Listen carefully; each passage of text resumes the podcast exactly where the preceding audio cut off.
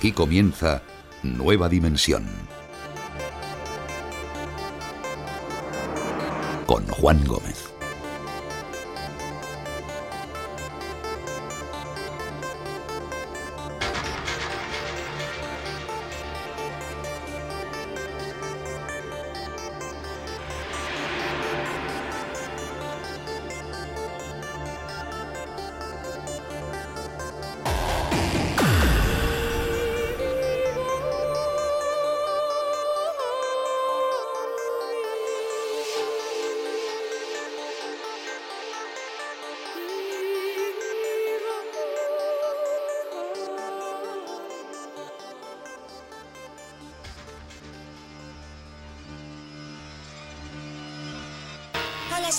¿Es esta su casa? Perdone si nos hemos comido algo. No, no importa. Estáis cansados, ¿verdad? Entrad a descansar todo el tiempo que queráis. Gracias, la verdad es que estamos muy cansados. Estos niños tienen un aspecto muy apetitoso, pero esperaré para comérmelos a que estén un poco más gordos. A partir de hoy tocaré tus manos y así sabré si has engordado. ¡Gretel! ¡Te enciende un buen fuego en la cocina!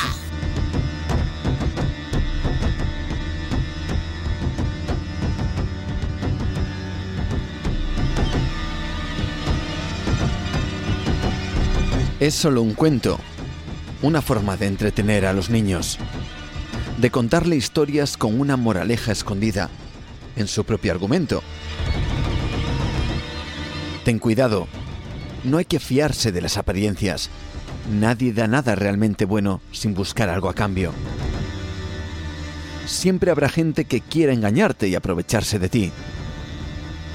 En definitiva, cuidado con las casitas de chocolate con las recompensas fáciles, ya que éstas pueden esconder un letal veneno. Para ello los hermanos Grimm nos hablan de dos niños, Hansel y Gretel, que tras ser abandonados en el bosque, se dejan maravillar por el envoltorio de una casa, una casa de chocolate y dulces, en donde les espera la tortura, la esclavitud y la muerte.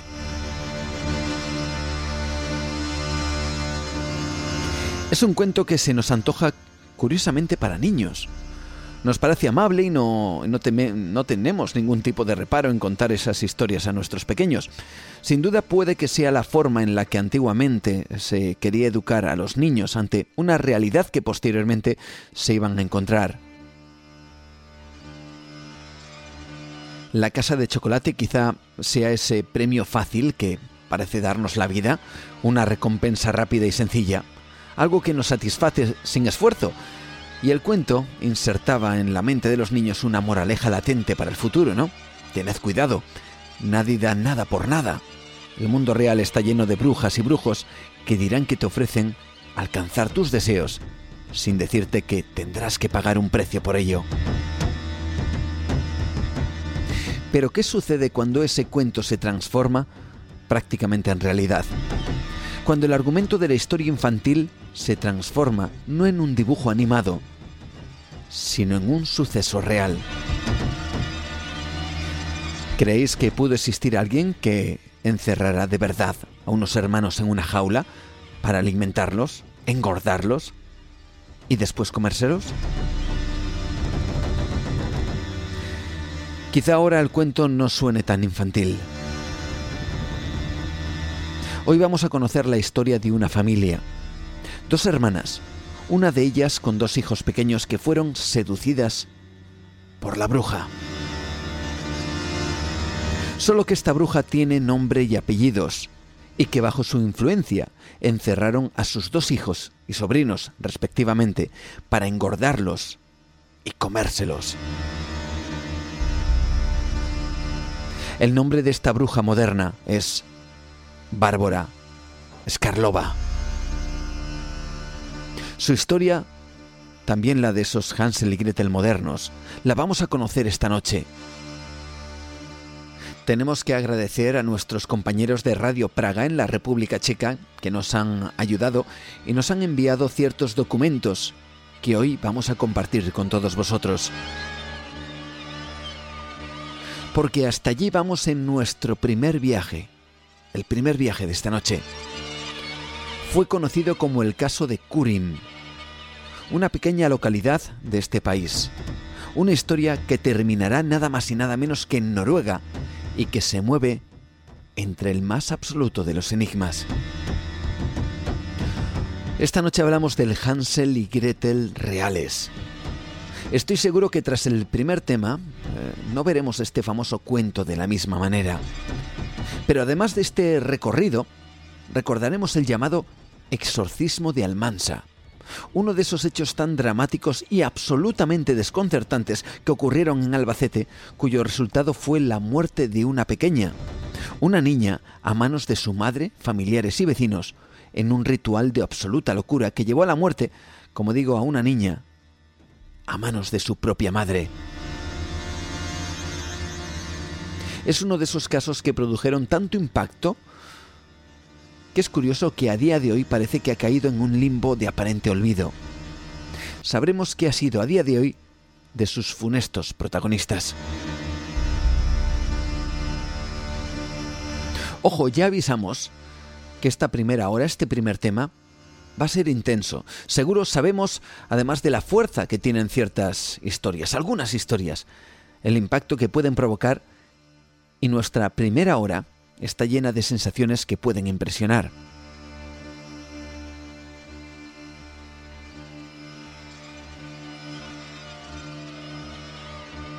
Va a ser un viaje a través de la mente humana y a través de esos resortes que producen verdaderos monstruos o como diría el cuento, verdaderas brujas. Sin embargo, en la segunda hora vamos a descongestionar un poco el ambiente con otro viaje, un viaje totalmente diferente, a las iglesias y a ciertas catedrales para conocer los secretos y las sorpresas que guardan sus fachadas, sus decoraciones, que a veces tienen figuras tan, tan sorprendentes como astronautas, extraterrestres e incluso teléfonos móviles. Bueno, son objetos tallados en piedra que pertenecen a la decoración de catedrales o iglesias de siglos de antigüedad, pero que no deberían estar ahí. Algunas de esas imágenes han provocado además la controversia, sobre todo en las redes sociales. Muchos han querido ver eh, un astronauta, por ejemplo, en la decoración de cierta catedral que luego desvelaremos. Bueno, ¿cómo es posible? Una catedral de siglos de antigüedad con esa decoración entre sus ángeles entre sus santos? Os aseguro que el viaje de esta segunda hora va a ser de lo más curioso. Y lo haremos con nuestra compañera Rocío Gandarillas y habrá sorpresas. Va a ser un viaje casi interactivo con eso que hoy hemos decidido titular Los falsos históricos. Y hablando de historia, nuestra última parte del programa nos va a llevar hasta, hasta Israel, ni nada más ni nada menos, hasta el siglo X antes de Cristo. Vamos a viajar a las luchas de poder por el trono que llevaron a Salomón a ser rey y construir su ya famoso y mítico templo. Todo además desde una perspectiva diferente, desde el papel que tuvieron las mujeres en ese momento concreto de la historia, un viaje que haremos con María Viedma García, rituales, magia, juegos de poder, sufrimiento, pero desde el punto de vista de las mujeres que de alguna manera marcaron el destino de la humanidad en ese momento histórico. Todo gracias a su novela, El mar de Salomón, que esta noche nos presenta y que va a ser, espero, que un viaje absolutamente fascinante a la historia, a la historia de esas mujeres que marcaron el destino de la humanidad. Y ahora sí, Comenzamos nuestra aventura, abrimos nuestra ventana al misterio en busca de un caso impactante y que os aseguro que no os va a dejar indiferentes. Es el Hansel y Gretel real. Nunca antes veremos ese cuento infantil de la misma manera. Bienvenidos.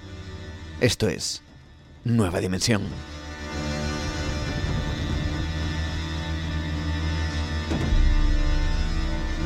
Fenómenos extraños, ovnis, apariciones, misterios de la historia y de la ciencia.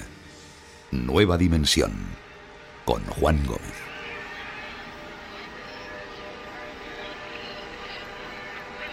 La casa estaba hecha para atraer a los niños, y cuando estos estaban en su poder, la bruja los mataba y los cocinaba para comerlos.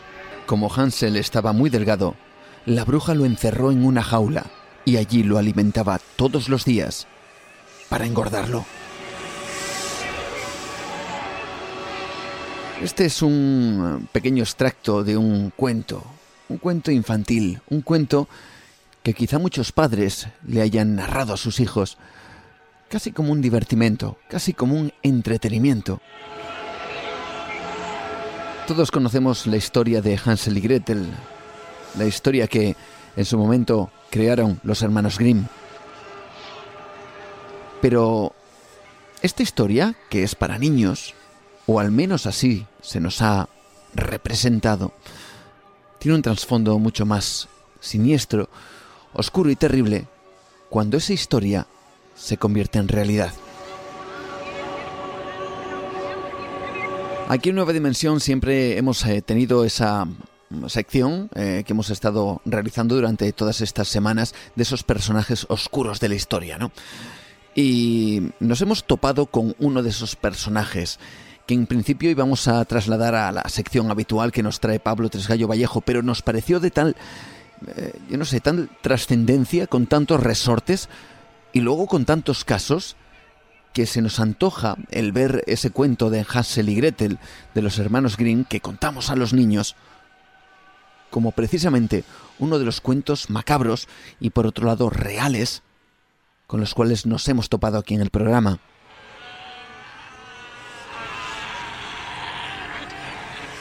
Esta noche no va a ser la sección, sino va a ser el tema, uno de los temas principales.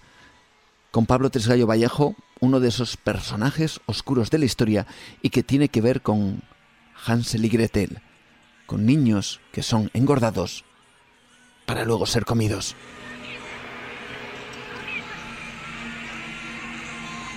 Pablo Tresgallo Vallejo, ¿qué tal? Buenas noches, bienvenido una vez más a Nueva Dimensión. Hola, buenas noches Juan, a todos los oyentes de Nueva Dimensión. Es cierto que el, eh, cuento de Hansel y Gretel, pues, eh, bueno, visto como lo vemos de manera habitual, es, es casi simpático, pero nada que ver con lo que vamos a contar esta noche, ¿verdad? Pues sí, como tú dices, es un cuento que se cuenta a los niños, a todos nos lo han contado, lo hemos leído alguna vez, pero cuando se traslada a la realidad vemos que es un cuento realmente terrible. Y se traslada a la realidad porque hay parte de realidad en todo esto, ¿no? Y no, ya, ya, no hablamos del cuento en sí, sino que eh, nos vamos a topar con casos realmente sorprendentes que tienen mucho que ver con esta historia. Sí, tiene una similitud, hay un paralelismo entre lo que nos cuenta esta historia de los hermanos Green a lo que vamos a ver a continuación, que es absolutamente real y muy, muy reciente en el tiempo. Historia real, y reciente en el tiempo. Vamos si te parece, porque nosotros hemos tenido la oportunidad de eh, contactar con compañeros de Radio Praga que ellos eh, nos eh, trasladaban una serie de informaciones que nosotros vamos a ir desgranando a lo largo del programa y a lo largo de este espacio en este instante. Informaciones que nos han traducido y que venían en forma de noticia. Lo escuchamos. El público checo quedó impactado por un delito de abuso de menores, conocido como el caso de Kuřim, ciudad morava donde vivían los niños maltratados Ondřej y Jakub, de 7 y 10 años. En el caso figuró una mujer de 33 años, Barbara Škrlová, que con el nombre Anička se hacía pasar por la hermanastra de 12 años de los niños afectados. Cuando recién comenzaba la investigación policial, Škrlová desapareció, huyendo al extranjero. Bueno, pues ahí estaba precisamente Silvi Polova, una de las eh, personas que trabaja en Radio Praga y que nos eh, trasladaba este audio, ¿no? Bueno, una mujer que se llama Bárbara Strova, si no recuerdo mal. Escarlova, o algo así. Tampoco sabemos checo, pero bueno, por lo que hemos oído a nuestra compañera, es algo así como Escarlova con, con 33 años se hace pasar por una niña de 12 dentro de una historia de niños maltratados. Bueno, esto, esto qué tiene de en común con Hansel y Gretel? ¿Qué historia hay detrás que vamos a desganarnos esta noche? Claro, podría ser una historia, lamentablemente una historia más de maltratos a niños, pero tiene una particularidad que la hace completamente diferente a todas las que se hayan podido escuchar antes, ¿no? Si te parece, empezamos desde el, principio, desde, desde el comienzo de la historia, y vamos a ver cómo se llegó a una situación como la que, como la que veremos más tarde. Nos vamos a trasladar, como hemos visto, hasta, hasta Chequia, antigua Checoslovaquia, eh, en un pueblo de unos 9.000 habitantes llamado Kurim, en la, región de Moravia, y allí pues eh, vamos a conocer a, unos hechos que son absolutamente espeluznantes, son terribles, yo creo que es probablemente la historia igual más dura que yo he oído jamás acerca de un, de un maltrato a un niño, bueno, probablemente no, absolutamente estoy seguro. Y bueno, vamos a hablar de Clara Mauerova, que nació en 1975, como hemos dicho en, en Kurim, en Chequia, y bueno, pues es una, era una niña que tiene una, una, serie de particularidades en cuanto a su personalidad, porque ella estaba obsesionada con todo lo relacionado con Dios, con todo lo místico.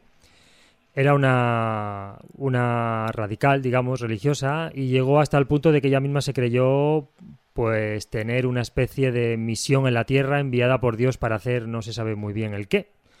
Una misión muy importante en, en la tierra, ¿no? Su hermana mayor se llamaba Caterina, y bueno, pues tenía una forma de actuar bastante parecida a su hermana, por lo tanto las dos tenían eso en común, tenían una forma muy especial de, pues de concebir el mundo, de concebir su posición en, este mundo y conscientes de que, convencidas de que tenían una misión muy especial. Entonces ellas estaban muy, muy familiarizadas con el tema con el tema místico, hasta ser prácticamente una patología mental.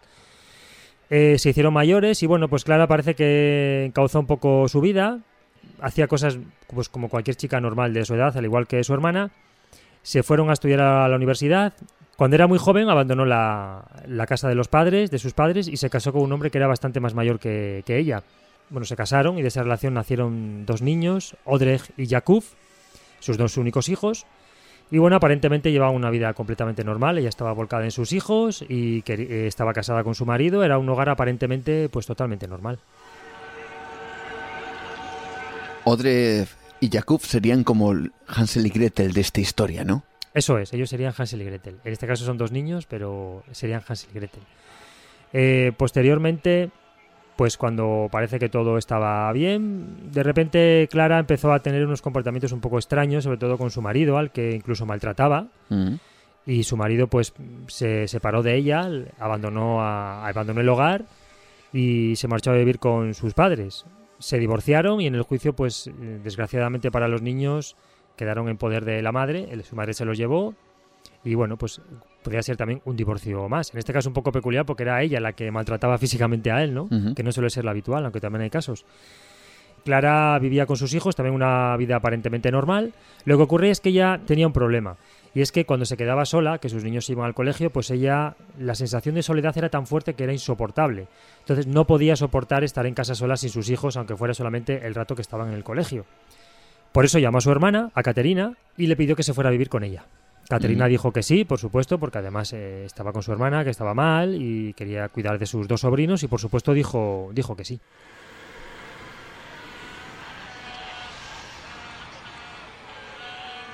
Y en toda esta historia aparece ese personaje oscuro que va a marcar, desde luego, eh, ya no solo a estas dos hermanas, sino a esos dos niños. Sí, durante su época universitaria conocieron a una chica llamada, como hemos visto al principio, nos ha comentado nuestra compañera de Praga, Barbora Skarlova, y era una, una chica que tenía una de esas enfermedades que podría llamar, podríamos llamar raras. ¿En qué consistía? Bueno, aparentemente es una enfermedad de tipo glandular, y consiste en que es una, una persona de bastante más edad de la que realmente tiene. Concretamente, esta chica, Barbora, tenía más de 30 años, pero aparentaba ser una chica de 12 o 13 años. Por lo tanto, es una de esas enfermedades que podríamos considerar raras, ¿no? Después se supo que esta chica utilizaba su enfermedad para qué? Pues para hacer pequeños delitos y de esa forma, como parecía una niña, se libraba de las acciones legales, de las legales y de las sanciones. Entonces aprovechaba un poco ese aspecto de niño para cometer delitos y luego poder librarse por ser precisamente un niño, ¿no? Era una, era una niña con una personalidad muy extraña, estuvo en constante tratamiento psicológico, medicada y tuvo muchos problemas a lo largo de su vida, claro. Y aquí viene pues la primera de las sorpresas, ¿no? El primer impacto en toda esta historia, porque estas dos hermanas conviven junto con los eh, hijos de una de ellas, pues adoptan para sí a lo que creen que es una niña, ¿verdad? Sí, ellas pasaron de ser, mm, Clara y su hermana, Caterina, de ser muy religiosas a cambiar sus caracteres por completo. Y eso fue al conocer a Barbora. Es decir, Barbora es un antes y un después en sus vidas. Es la causante de todo lo que va a ocurrir después. Es un auténtico monstruo. Sin ella saberlo, ese monstruo se mete en sus vidas, cambia sus vidas y las convierte en, un auténtico infierno, sobre todo para los, para los niños, ¿no? Eh, en ese momento, como digo, Clara y su hermana pasan de la, de la religión y se unen a un movimiento denominado el movimiento del Grial, del que luego hablaremos. Es un movimiento que en el cual Barbora forma parte. Ella les dice pues que es un movimiento a nivel internacional, que tiene muchos miles de seguidores en todo el mundo y al final consigue llevarlas a, a, su terreno, las adhiere a su causa y se hacen también miembros de este supuesto movimiento del Grial. Este movimiento, como tantas otras sectas, que no deja de ser eso, una secta, les obliga a sus miembros a liberarse de los tabúes sociales, ¿no? Les, eh, les deja total libertad para practicar el incesto, para practicar eh, sexo con menores, para esclavizar a niños, para practicar el canibalismo, para una serie de cosas terribles, pues que Barbora poco a poco les va comiendo el cerebro a estas dos chicas y consigue meterlas en, en esta secta.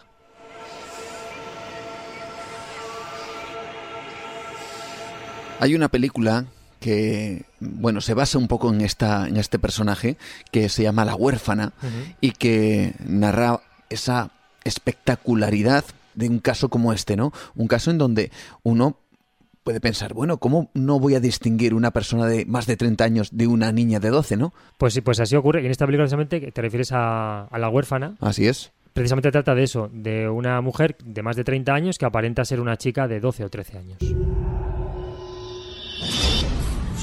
Doctor Baraba. Le llamo del Instituto Sam. No lo entiendo. ¿Cómo no tienen ningún registro de ella? Tiene que haber una explicación. En el orfanato nunca han oído hablar de ella. Bueno, la historia de esa película está basada en la historia de Bárbara. Es la historia real, efectivamente. Vamos a seguir desgranando porque qué es mm. lo que sucede con estas creencias, con ese... Claro, estamos hablando de una persona que en realidad tiene más de 30 años, que se hace pasar por una niña de 12, que es adoptada y que es, además, tratada como si fuera una niña de 12, ¿no? Sí, porque al final Clara y Caterina llevan a Bárbara a su casa, la adoptan de, en cierta manera, de cierta manera y consigue pues que lo que ella quiere, que es vivir en su casa con ellas y con los niños. Entonces ya no solamente se mete en sus vidas, sino que ya convive con ellas. Por lo tanto, ya la influencia de Bárbara sobre ellas es absoluta. Llega hasta el punto de que Clara cambia una serie de hábitos, como son, por ejemplo, deja de ducharse, se viste con harapos, se afeita la cabeza, se afeita las cejas. Yo invito incluso, como siempre hacemos, a mirar a internet. Hay fotos de Bárbara para que veamos su, su imagen. Solamente con ver la imagen ya es absolutamente dantesca. Y Clara y Caterina lo que intentan es imitar su propia imagen, ¿eh? aparentar ser tener menos edad y ese aspecto tan, tan dantesco que tiene Bárbara, que parece ser que a ella no les asusta, sino que incluso les atrae. ¿no? Eh, mientras Bárbara está viviendo en, en su casa, claro, ella lo que pretende es influenciar a esta familia de una forma ya total. ¿Qué pasa? Que es una persona muy celosa. Y cuando ve que Clara y Caterina volcan todo su amor y todo su cariño sobre sus hijos, como es normal, pues Bárbara se vuelve muy celosa y eso ya no lo puede soportar. Y de un siniestro plan para hacer que todo esto cambie. Y lo que quiere conseguir es que todo ese amor que tienen por sus hijos se convierta en odio y todo ese amor, que ya queda vacío porque no pueden darlo sobre sus hijos, caiga sobre ella.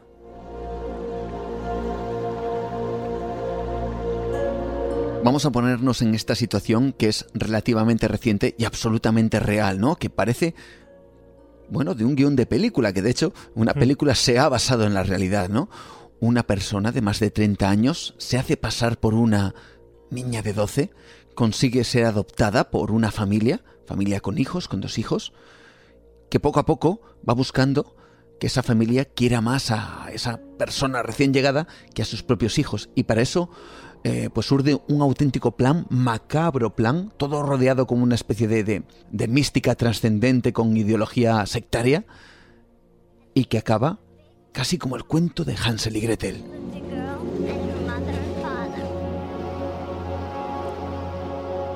¿Cómo sigue esta historia? ¿Qué es lo que el siguiente paso que da esta mujer. El momento culmen, digamos, de su plan es conseguir convencer a Clara y a Caterina para que encierre a sus hijos en una jaula. Y lo consigue.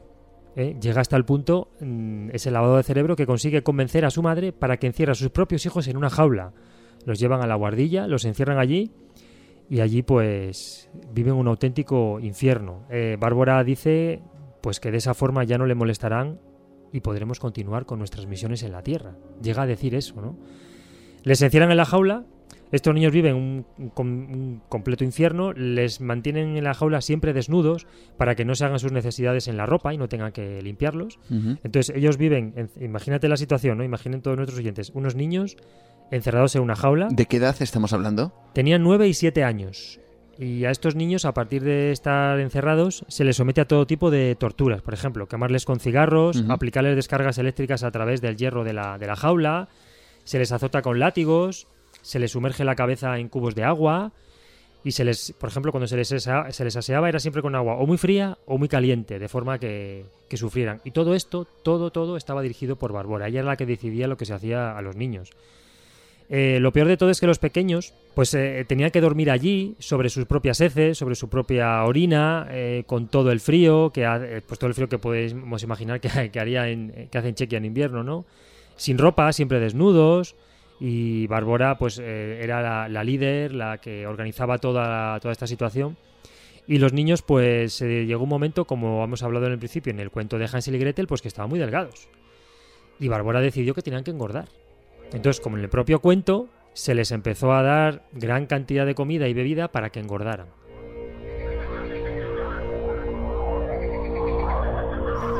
Y aquí viene un propósito macabro en todo esto, ¿no? Eh, ¿Por qué tener unos niños en una jaula?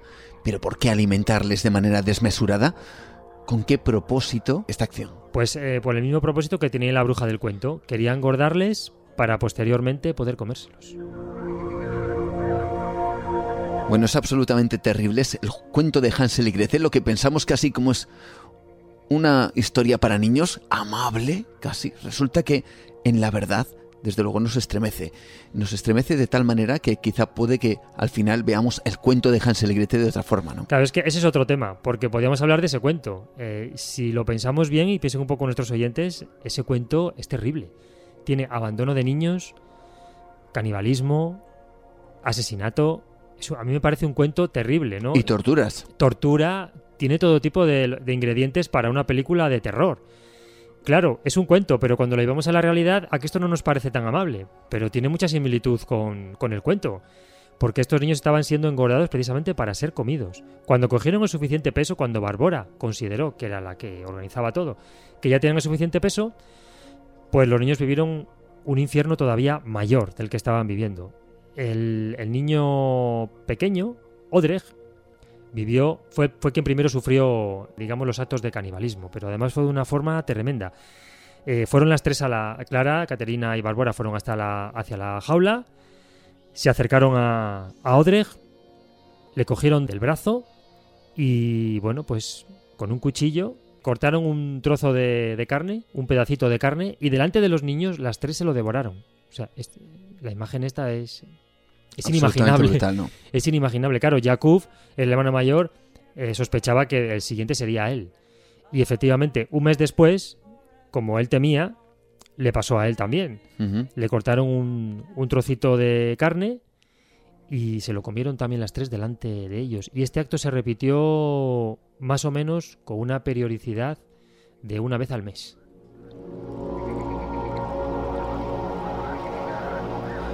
Es absolutamente increíble pensar que eso... No estamos hablando además, porque no hemos dicho la fecha, no estamos hablando de, del siglo pasado, no estamos hablando de, épocas, eh, bueno, donde la cultura no, existiría o donde quizá el arraigo a ciertas creencias pues era terrible y muy, muy anclado en los pueblos y en las gentes. Hablamos... De 2007. Del 2007. Sí, sí, hace, no hace ni 10 años.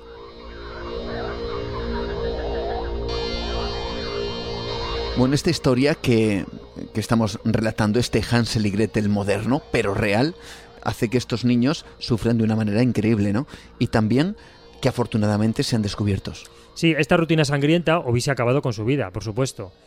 Pero yo no sé si achacaron la casualidad, a un milagro, no sé. El caso es que vamos a ver ahora cómo se, cómo se liberó a estos niños, porque fueron liberados, por suerte. Y fue de una forma muy casual. Resulta que un vecino... Y absolutamente de guion de película también. Totalmente, claro, es que eh, todo es de película, pero todo es de película, incluso el final. Resulta que a Bárbara se le ocurrió, bendita la hora, comprar unas cámaras para vigilar a los niños en todo momento. ¿Qué pasó? Que los vecinos, los vecinos de, de la casa, también decidieron comprar una cámara para vigilar a su bebé. De estas pequeños, eh, casi walkie-talkies con una pequeña eh, pantalla donde puedes ver a, los niños. Eso es. ¿Qué ocurrió? Pues que en un momento determinado los vecinos tuvieron unas interferencias y en la pantalla no veían a su propio hijo, sino que veían a los hijos de los vecinos. Qué impacto este, ¿no? claro, ellos se quedaron absolutamente absortos de lo que estaban viendo, unos niños en una jaula, en unas condiciones lamentables. Lo corroboraron, eh, grabaron las imágenes están, están en internet, por cierto. Hay, hay fotogramas de, de, lo que consiguieron grabar los vecinos de esas imágenes de esos niños enjaulados, absolutamente brutales. Es cierto, es verdad. Hay, hay fotografías de, la, de esas imágenes de los niños en las jaulas. ¿Y qué pasó? Pues que esta familia, ante tal atroz descubrimiento, decidió llamar a la policía. Claro, por supuesto, ¿qué es lo que, qué es lo que iban a hacer? Es que prácticamente no creían lo que estaban viendo. Y llamaron a la policía y concretamente el 10 de mayo del 2007 la policía entra por la fuerza a, la casa de estas, tres, de estas tres personas. A pesar de la amplia resistencia de las dos hermanas que no permitían que abrieran la puerta, pero bueno, por supuesto al final eh, tuvieron que ceder y, la policía la policía consiguió entrar. ¿Y qué se encontró la policía cuando entró allí? Pues imaginaos la, la imagen, ¿no? La, la situación. Eh, eh, encontraron a los niños pues con los cuerpos desmembrados, mutilados. Los agentes comentaron después que, bueno, pues que habían visto algo que no, por supuesto no habían visto nada antes en su vida y probablemente no verían nunca nada después. El olor era nauseabundo, incluso muchos sufrieron náuseas y vomitaron al, entrar a, esa guardilla. Había heces, había orinas, había vómitos, había... olía carne podrida, el suelo estaba pegajoso, la pared estaba llena de sangre, la situación era absolutamente una película gore, pero de, de las peores. Bueno, alguien podría pensar, la policía entra, rescata a estos niños en unas condiciones realmente terribles, pero les consigue rescatar. Y por supuesto, alguien podría pensar que estas tres personas serían detenidas, ¿no? Bueno, el desenlace sí que este ya es no es que sea de película, es que es absolutamente de superproducción cinematográfica, porque eh, la policía cuando entró no vio solamente a dos niños, vio a tres. A tres. Claro, eh, había otra niña que decía llamarse Anika, la, policía les preguntó, ¿y tú quién eres? Y dijo, yo me llamo Anika y tengo 12 años. Y yo también he sufrido los ataques, las torturas de, Clara y de Caterina. Yo soy una víctima más. Claro, la policía se centró en las, en las culpables, ¿no? En Clara y en Caterina. Y claro, los oyentes dirán, ¿quién era esa niña? ¿Quién era Anika? Pues Anika era nada más y nada menos que Barbora. Y aquí viene la sorpresa, la dejan libre. La dejan libre, la niña, la, niña que no es niña, se escapa. a la policía se le escapa, se va. Entonces Bárbara desaparece. ¿Qué es de Bárbara después? Pues ella escapa y aparece ¿dónde? Nada más y nada menos que en Noruega. Allí fue adoptada por una familia pensando que era no una niña, sino un niño al que llamaban Adam. Esto es absolutamente demencial, ¿no? Sé que perdón la risa, es que es, que es tremenda. Absolutamente demencial, ¿no? Eh, de Chequia, esta persona de más de 30 años, 33 años, según cuenta, nos contaban nuestros compañeros de Radio Praga, eh, se hace pasar ya no por una niña de 12 años, sino por un niño, viaja hasta Noruega, en Noruega engaña a una familia a la cual, eh, bueno, pues, o la cual la adopta. ¿Y qué es lo que sucede después? ¿Por qué? Pues eh, más o menos después de un año, la policía la descubre. La descubre, va a Noruega y la familia, imagínate el shock de la familia que ha adoptado a este niño, supuesto niño que se llama Adam. Ellos no tenían ni idea, por supuesto, de que era una mujer de treinta y tantos años, de que era una asesina, caníbal, miembro de una secta terrible. Claro, el impacto para esos padres, imagínate, ¿no? ¿Cómo, cómo fue? Y la llevan a, a Chequia para ser juzgada junto con Clara y con Caterina. Esta es además la declaración que hizo el portavoz de la, previsión, eh, la prisión preventiva de Chequia cuando eh, capturaron a esta mujer en Noruega. La razón para tenerla en prisión preventiva es que su permanencia en el extranjero puede ser considerada como un intento de evitar la persecución penal y además existe sospecha de que podría continuar en este comportamiento punitivo. Lo que viene a decir que tenían sospechas de que quizá en Noruega volviera a, cometer los mismos actos de absorción mental casi eh, que consiguió hacer en Chequia. claro, por supuesto. Eh, esta persona con ese trastorno mental, con esa personalidad, es capaz de cualquier cosa y por, por supuesto podría repetirlo sin ninguna duda. detienen a, tanto a las eh, dos hermanas como a esta mujer, Bárbara, la artífice de toda esta historia macabra, en la cual, por cierto, hemos comentado antes, se basaba la película eh, La huérfana.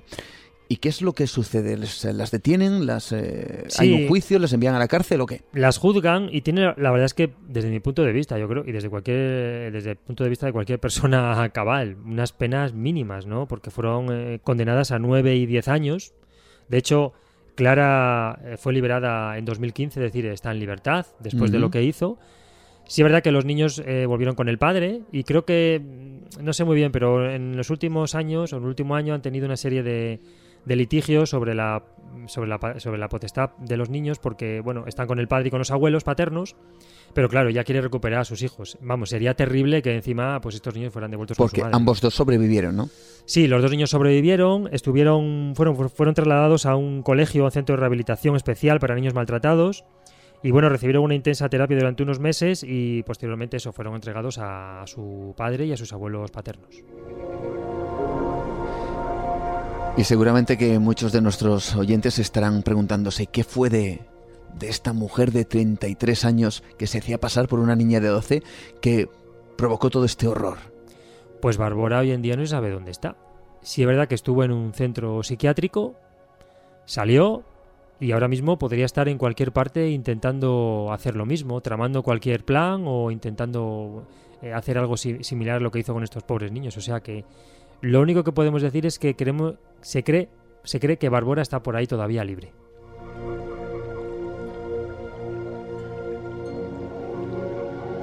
Hubo una persona además, un psiquiatra que, eh, bueno, pues eh, dictaminó una serie de, bueno, de, lo que mm, enfermedades mentales o mm. diagnóstico efectivamente de lo que quizá esta mujer podría tener, ¿no? Sí, hablamos de Zenek Basni, que es un prestigioso psiquiatra que estudió el caso y bueno, emitió un diagnóstico, aunque es difícil, él, admite en algunas declaraciones que, es difícil emitir un diagnóstico sobre este caso. Él más o menos dijo que podía ser pues lo que vamos a oír ahora. Nuestros compañeros de Radio Praga nos lo enviaban así. ¿Cómo ocurrió el cambio de identidad de una mujer adulta a una niña, de Bárbara a Anička, no está claro. El psiquiatra Zdeněk Bašny sostiene que debe tratarse de una grave aberración mental.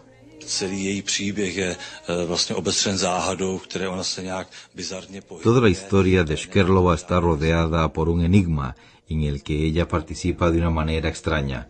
No existe una clara explicación científica, pero si debiera inclinarme por alguna hipótesis, diría que se trata de una disociación psíquica y perturbación de identidad.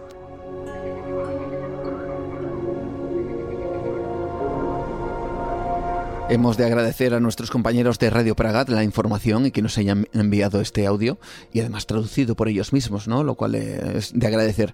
Eh, bueno, vamos a seguir con esta historia porque esto es lo que ha sucedido en cuanto a esta familia casi de Hansel y Gretel y en cuanto a esta situación, pero es que vamos a desgranar un poquito más el detalle específico de esa secta, porque claro, hay gente que asegura que siguen todavía funcionando esta especie de secta del Grial, ¿verdad, Pablo? Claro, hemos hablado de, así como muy de pasada, de la secta del Grial, ¿no? Eh, de la que Bárbara era, era miembro y fue quien convenció a Clara y a, y a Caterina de que entrara en esta secta y a partir de ahí sucedió todo. Si quieres podemos explicar un poquitín, desgranar un poquitín qué consistía, de dónde se surte esta secta, ¿no? De dónde, de dónde bebe las fuentes de, sus ideas, ¿no? Para llegar a, cosas tan terribles. Bueno, pues vamos a, decir un nombre que es Oscar Ernest Bernhardt. Oscar Ernest Bernhardt es el no, no sé si es el no digamos que es el fundador de la secta, pero sí es un poco en que en los que se basa esta secta, que son unos escritos que hizo él entre 1923 y 1938. Este hombre se hizo llamar Abd Ru Singh, que quiere decir si lo traducimos, es como algo así como el servidor de la luz. Él se hacía llamar el servidor de la luz y escribió un libro llamado En la luz de la verdad. Y a partir de ahí, pues él dio una serie de, de disertaciones, de conferencias, para intentar convencer a la gente de una serie de cosas. Este hombre, pues estuvo viviendo en Nueva York, nació en Alemania, por cierto, no sé si lo he dicho, nació en Alemania. Este hombre estuvo viviendo en Nueva York, luego se fue a Londres y le pilló allí la Primera Guerra Mundial. Claro, a ser alemán y le pilló en Londres, pues estuvo encerrado en un campo de prisioneros en la isla de Man y en esos cuatro años pues pudo vivir de cerca el sufrimiento espiritual del ser humano que no ve ningún camino de salida, ¿no? Para, para la esperanza y para salir vivo de allí. Y entonces él, pues, digamos que allí se fragó en su mente una serie de ideas encaminadas, según él, a acabar con el, con el sufrimiento humano, ¿no? Él veía una serie de vínculos trascendentales entre nuestra vida y nuestras vidas del pasado, y a partir de ahí, pues él engendró una serie de ideas que luego le servirían para escribir su obra. En 1928 fijó su residencia en, Austria y allí cuando los nazis llegaron al poder prohibieron toda su obra, le prohibieron también seguir dando discursos y el hombre pues eh, otra vez estaba con un, con un, fuerte impedimento para poder difundir sus ideas. Posteriormente él fundó una, una colonia llamada Colonia del Grial, y allí digamos que quería poner en práctica, pues con muchas sectas, ¿no? Quieren un sitio donde poner en práctica todas sus ideas. Ya. Pero los nazis otra vez volvieron a, cerrarle esa colonia, esa granja, y tuvo que dejarlo otra vez. Él sufrió, sufrió mucho, la verdad es que pasó una vida atormentada porque él no poder poner en práctica todas sus ideas, porque él aseguraba que era un servidor de la luz, era un enviado, que él estaba en contacto con sus antiguas vidas, su primera vida dice que fue en la época de Moisés, que él tenía un mensaje, creía sobre todo en la reencarnación y quería transmitir esa idea de la reencarnación a todo el mundo. Finalmente murió en 1941, le dio tiempo a reescribir todas sus novelas, al final las, las comprimió en, tres volúmenes, que se pueden conseguir hoy incluso en la actualidad. Y bueno, muy falleció en 1941 en plena Segunda Guerra Mundial y de, esos escritos, de esos tres tomos, son de los que, de los que bebió, digamos, la, secta del, del Grial y de los cuales se nutrió esta mujer, ¿no? Eh, Bárbara, esta eh, casi, casi la palabra nos indica que, había una, que hubo una auténtica barbarie ¿no? dentro de toda esta historia. Eh, bueno, pues nuestros compañeros de Radio Praga nos contaban alguna cosilla más al respecto de este tema de la secta que todavía quién sabe si nos inquieta mucho más. Vamos a escucharlo. Hay sospechas de que se trató de un extenso movimiento sectario organizado por el padre de Barbora, Josef Škrla. No se sabe si Barbara Škrlová cambió de identidad conscientemente siendo una participante activa de la secta o si fue otra víctima. En el caso probablemente está involucrada más gente que habría ayudado a Škrlová con el cambio de identidad y que sabía del maltrato de los niños de Kurim.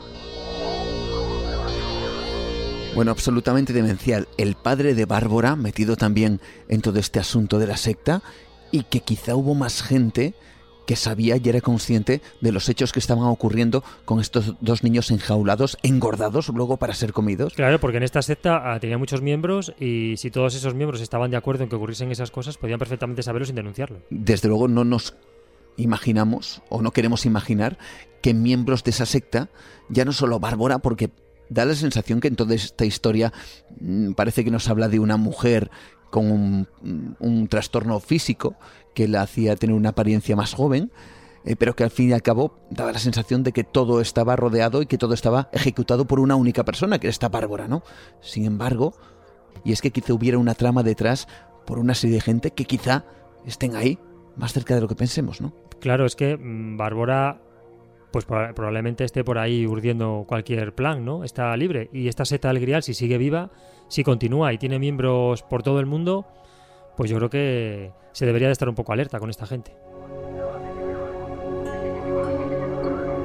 Es un caso realmente, bueno, eh, lo suficientemente inquietante para eh, darle un protagonismo eh, que, bueno, que considerábamos, yo creo que oportuno, sobre todo por, por esa falta de percepción que a veces tenemos con los cuentos infantiles, ¿verdad? Con esa sensación de, de casi de, de, historia amable, de historia simpática, de historia siempre con moraleja ejemplarizante que nos ayuda a continuar y a seguir con historia siempre buena, pero que si uno lo analiza, y lo decías muy bien Pablo, tiene un trasfondo realmente terrible como es eh, pues el secuestro, el abandono, el, asesinato, el canibalismo, la tortura, eh, eh, la venganza, el asesinato de nuevo como venganza por parte, de, por ejemplo, de esos dos niños, Hansel y, Hansel y Grete, que meten a la bruja en el, en el horno y la queman, o sea, es algo que uno se para analizarlo y es absolutamente terrible. Yo creo que el cuento ahora no se escucharía igual, ¿eh?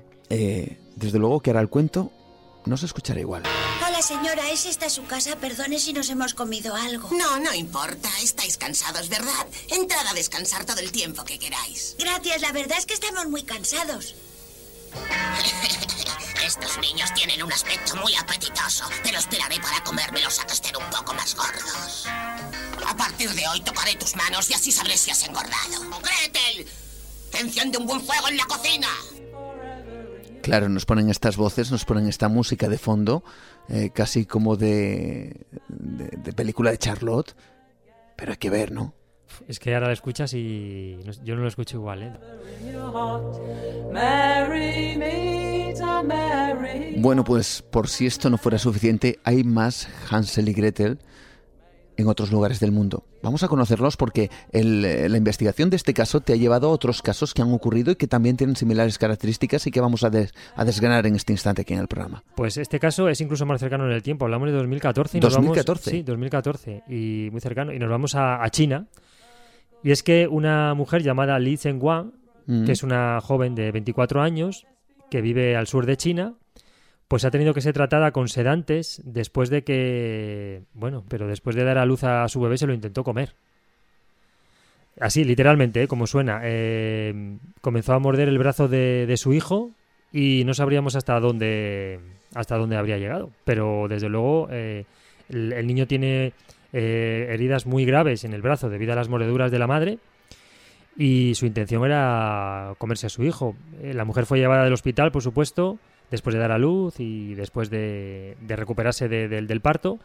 Bueno, pues ocurrió que ah, fue una casualidad también. Al entrar unas enfermeras, pues encontraron que la madre estaba mordiendo a su hijo, literal. Claro, se quedaron absolutamente en, estado de shock. Separan a la madre de su hijo y ella intentaba por todos los medios seguir aferrada a su niño para poder seguir mordiéndolo.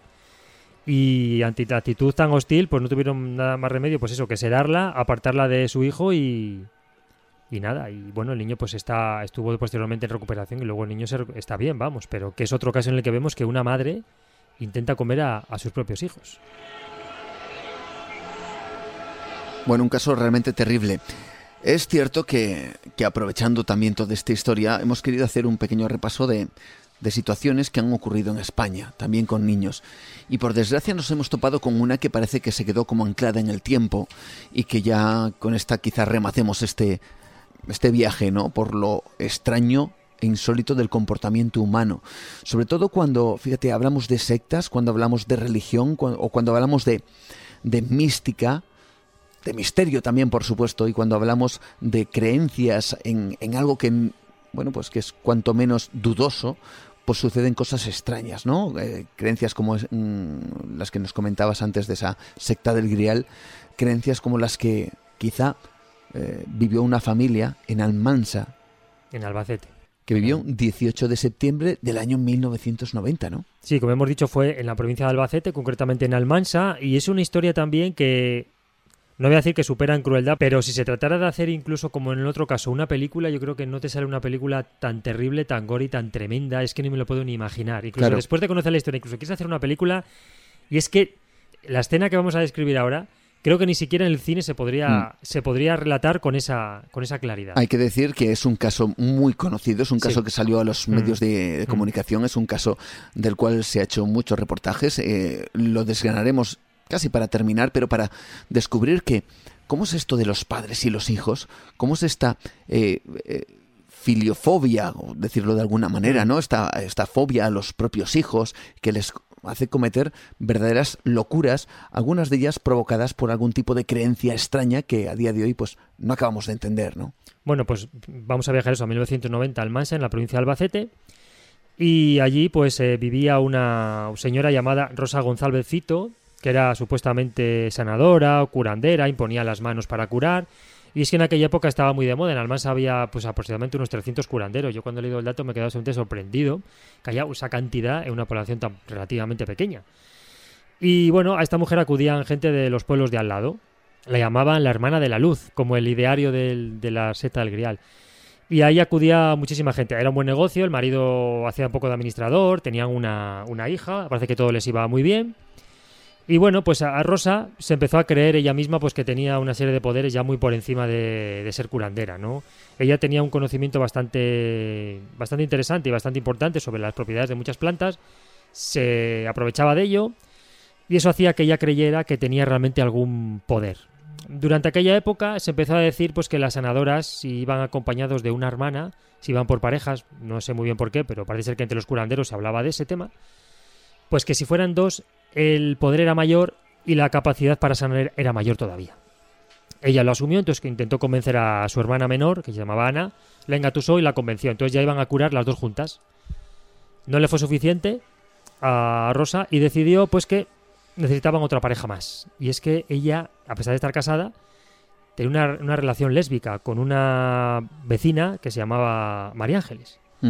Bueno, pues convenció también a María Ángeles para unirse a la causa y a su vez María Ángeles convenció a su otra hermana que se llamaba Mercedes para que se uniera a la causa. Ya tenemos ahí cuatro mujeres, dos parejas. Una especie de contubernio eh, del curanderismo en Almansa, en donde parece que la moda dictaba que dos hermanas podrían tener más poder a la hora de curar o a la hora de realizar una actividad. Bueno, pues Claro, imagínate cuatro, ¿no? Claro, eh, ¿Cómo, sería eso, no? Eh, eh, me imagino que habría colas enormes para acudir a esa, a Claro, les iba, todo, les iba, todo, muy bien, pero claro, el marido, por ejemplo, de, de, María Ángeles, pues ya empezaba a decir pues que, pues que su mujer había cambiado de forma de ser, que su mujer estaba absorbida por esa sacerdotisa, como la llamaba él, y que, pues claro, que acabó esto, pues en divorcio, en separación, se, se separaron el matrimonio. Y las cuatro, pues, eh, estaban muy unidas. Y a partir de aquí es donde viene lo terrible. Las cuatro, juntas, una noche, se dedicaron a tomar sustancias psicotrópicas. Y bueno, pues tuvieron durante toda la noche relaciones lésbicas y bueno, sin control, un desfase absolutamente con sustancias, con sexo. A la mañana siguiente, no contentas con eso, pues se fueron a buscar unas plantas, una en concreto llamada unas, las hojas de beleño, que es, una, que es una planta narcótica, sobre todo la raíz, porque querían continuar con la fiesta. Eh, de hecho, llegó la noche y continuaron con la fiesta. Lo que pasa es que a una, a una de ellas, a Ana, la hermana de, de Rosa, le pareció ya demasiado y consiguió, digamos, escapar. Pero durante tres noches, ¿qué hicieron? Pues la verdad es que es difícil de describir. No solamente practicaron sexo, sino que bueno, pues eh, sobre la cama en la que practicaban el sexo, orinaron, defecaron, vomitaron, se revolcaron, tomaron de todo, hicieron de todo. Fue una noche absolutamente terrible, o sea, sin freno, yo no sé ya cómo, cómo describirlo, fue tremendo. ¿Y qué ocurrió? Pues que durante, durante esa noche también rompieron espejos, frascos de colonia, se echaban jabón. Bueno, hubo absolutamente de todo. Se oían gritos como que eran enviadas del Señor en la tierra que tenían el puñal de Dios dentro de su cuerpo, que tenían que liberar, al mundo de todo el mal. Se metían los dedos para vomitar, incluso una se metían los dedos a otros hasta, hacerse sangrar. Bueno, el caso es que. Una escena absolutamente terrible. Es que Casi vamos a dejarlo ahí. Porque, porque lo peor no es esto, evidentemente. Esto formaría parte quizá, de unas filias extremas, evidentemente mm. extremas, eh, pero bueno, no pasaría quizá de ahí, ¿no? De una filia realmente extrema, realmente eh, terrible. Seguramente que mucha gente, pues, eh, desde luego, opine que este tipo de cuestiones nada tienen que ver con, con el placer, ni mucho menos, pero es cierto que hay gente, bueno, que puede practicar ciertas cosas que desde luego son realmente extrañas y extremas, ¿no? Pero aquí viene un nivel mucho más eh, impactante, que fue lo que desde luego llamó a la comunidad internacional claro, es que, y, a, los medios de comunicación en general. Claro, es que al tercer día, una de ellas, eh, concretamente María Ángeles, tuvo la menstruación y entonces empezó a sangrar. Rosa empezó a decir que tenía el demonio dentro, la empezó a dar patadas, puñetazos en el vientre, pero ¿qué hizo para defenderse y para librarse de esas patadas? ¿Qué hizo María Ángeles? Decir, la niña está embarazada del diablo. ¿Quién, e-, ¿Quién era esa niña? La hija de Rosa. La hija de Rosa. Entonces Rosa se volvió, volvió toda esa ira sobre su hija, sobre Rosita. Fue hacia ella y no, se dedicó a, pues, como hacía con, ella, no a darle patadas en el vientre, sino que lo que hizo fue introducir los dedos, unos dicen que por el recto y otros que por la vagina. No lo sé, bueno, no ha quedado muy claro, da igual. Eh, y empezó a arrancarle las entrañas. Le metió el puño y empezó a arrancarle las entrañas. La niña, claro, ante tan terrible situación, a los pocos minutos desfalleció, se desmayó ella empezaba a decir, gloria a Dios, sal cabrón, eh, empezó a sacar vísceras eh, y la niña, pues claro, desfalleció y eh, por supuesto que, murió, ¿no? Entonces el trío, posteriormente, que ya eran las tres mujeres, empezó a danzar y a bailar alrededor del cuerpo, consiguieron, o sea, siguieron con una especie de rito que duró toda la noche y bueno, a la mañana siguiente pues ya volvió Ana, que era la hermana de Rosa, con su marido entraron y bueno, intentaron atacarla porque todavía estaban en un estado de, éxtasis. Y bueno, Ana consiguió liberarse, pero aún así la, agredieron. Luego, posteriormente, llegó la policía.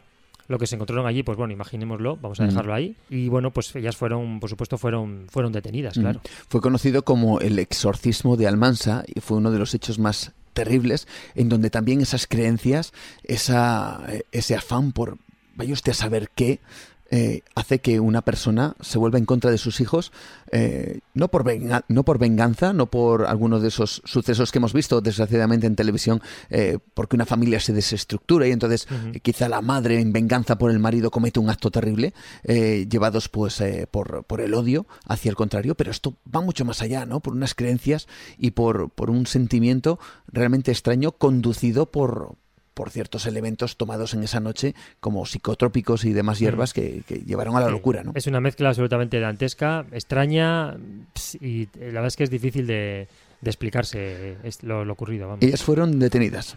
Sí, fueron detenidas, pero ninguna fue a la cárcel. Estuvieron en, clínicas mentales. Eh, se les, claro, se liberaron como muchas otras ocasiones, orgullendo pues una enfermedad mental. De esta forma se libraron y están todas en la calle. Quiero decir que ahora mismo ellas, no sé si han rehecho su vida o no han rehecho su vida, pero están en la calle. Mm. Así, además, lo cuenta eh, Eugenio Cárdenas, que fue el, el, juez del tribunal que llevó a la cárcel o a los centros psiquiátricos a estas mujeres. Lo que más recuerdo de, de aquel procedimiento fue el, la alarma social que creó. Eh, a nivel provincial, repito, y a nivel nacional, y sobre todo a nivel local. sobre todo a nivel local. La actitud de estas mujeres era una actitud, pues casi prácticamente de serenidad, porque estaban arrepentidas eh, de lo que había sucedido, aunque siempre mantuvieron que no sabían en realidad por qué había sucedido aquello. Las imágenes en los juicios son absolutamente impactantes, ¿no? Como estas mujeres mantienen una frialdad absoluta dentro de lo que es eh, esa bueno, ese momento en donde se les está enjuiciando y en donde tienen delante muchas pruebas de lo que habían cometido, incluso muchos testimonios de los forenses que fueron a ese lugar, ¿no? Realmente eh, terrible que además el propio juez eh, del tribunal pues califica como uno de los, quizá los sucesos o quizá uno de los casos, si no el que más, de hecho, él dice que, es el que más le ha impactado y que no ha conocido nada igual hasta, hasta su, bueno, su reciente historia eh, como juez. Durante mi vida profesional es eh, este caso ha sido el, caso más, más fuerte para que nos entendamos eh, y de más impacto que, que, se me ha causado por las circunstancias que concurrieron. De esa magnitud, ninguno. Por cierto, Pablo, que están libres ahora mismo estas eh, personas. Sí, sí, están libres. Eh, ahora mismo ningún ingreso en la cárcel, estuvieron en centros psiquiátricos y ahora mismo están en la calle. Bueno, pues hubo una entrevista, se consiguió em, entrevistar a, Rosa, la madre de Rosita, de la niña que fue asesinada. Ella, eh, bueno, pues contaba cosas, cosas como esta. Pues dije que yo hacía ciertas cosas que no hacía cuando yo simplemente lo que hacía era ayudar a los demás. Estando engañado sin engañar, no lo sé, pero era lo único que sabía hacer. Problemas de huesos y cosas así. Ella dice que eh, lo único que hacía era ayudar a los demás, que problemas de huesos y cosas así, como ha dicho al final, y que incluso la acusaban de cosas que ella no, no había cometido, ¿no? Que, Qué curioso todo esto. Ella era curandera, efectivamente, en un principio lo que hacía era ayudar a los demás. Mm, bueno, pues eh, ella eh, dice que está absolutamente arrepentida de, lo que sucedió. Así lo cuenta. Me he arrepentido, me, me he preguntado por qué. Muchas veces. Pero es que no lo sé. Y el no saberlo supongo que es lo que me deja seguir viviendo. Si no, no podría vivir.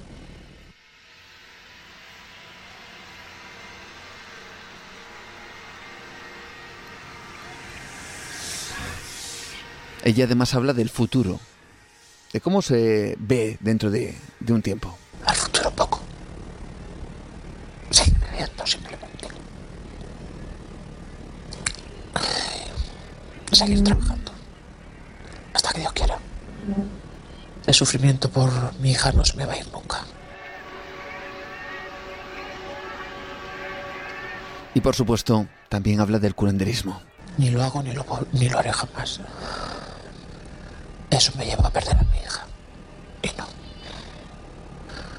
Jamás.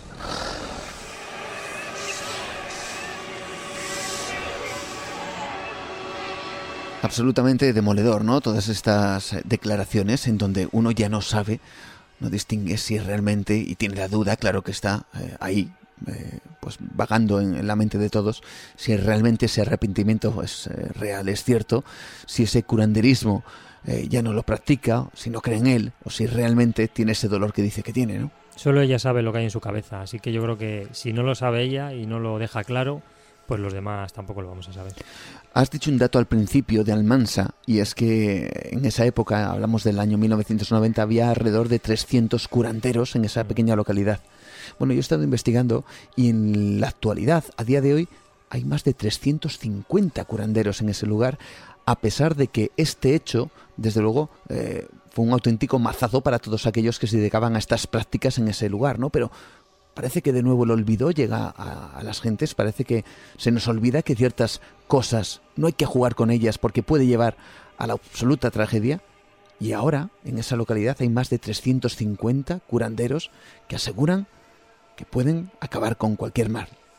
Realmente increíble, ¿no, Pablo? Pues sí, eh, es un mal endémico, ¿no? Lo de olvidar cosas pasadas. Eh, además, precisamente en Almansa, que yo creo que eso no se podrá olvidar eh, nunca, vemos que el tema del curanderismo allí sigue igual. A mí me, sorprende muchísimo. Es, que es, un, es, un, dato que me ha dejado perplejo, no, no sabía ese dato. Hansel y Gretel, una historia absolutamente real desde Chequia. Luego hemos viajado hasta China, donde una madre, pues eh, nada más nacer su hijo, pues quiso devorarlo, ¿no? Como una especie de impulso extraño y frenético.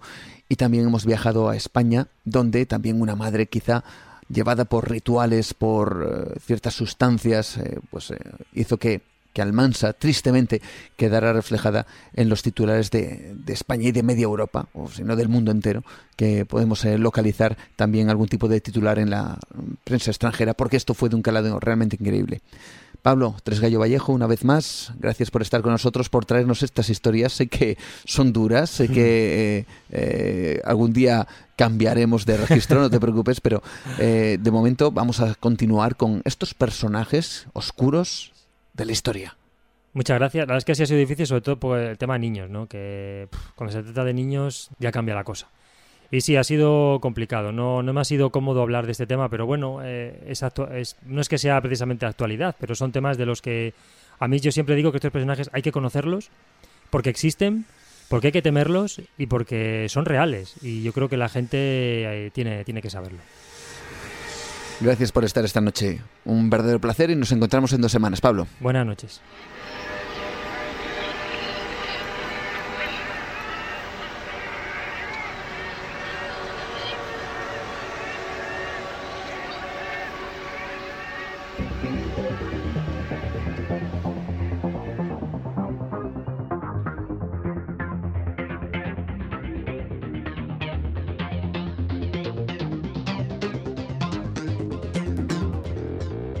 Esto es Nueva Dimensión, son historias, son historias que parecen de cuento, pero que muchas son absolutamente reales, como las que hemos escuchado esta noche de la mano de Pablo Tresgallo Vallejo.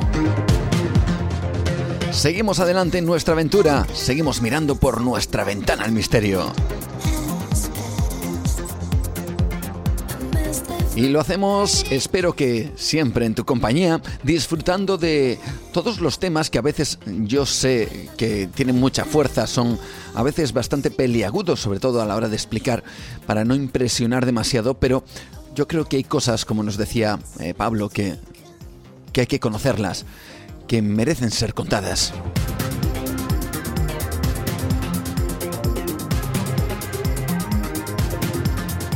Gracias por estar ahí, por acompañarnos, por seguirnos y por eh, también vuestros comentarios que hacéis en las diferentes plataformas que tenemos de contacto con todos los que cada dos semanas estáis ahí muy pendientes de todos los temas que traemos aquí en Nueva Dimensión.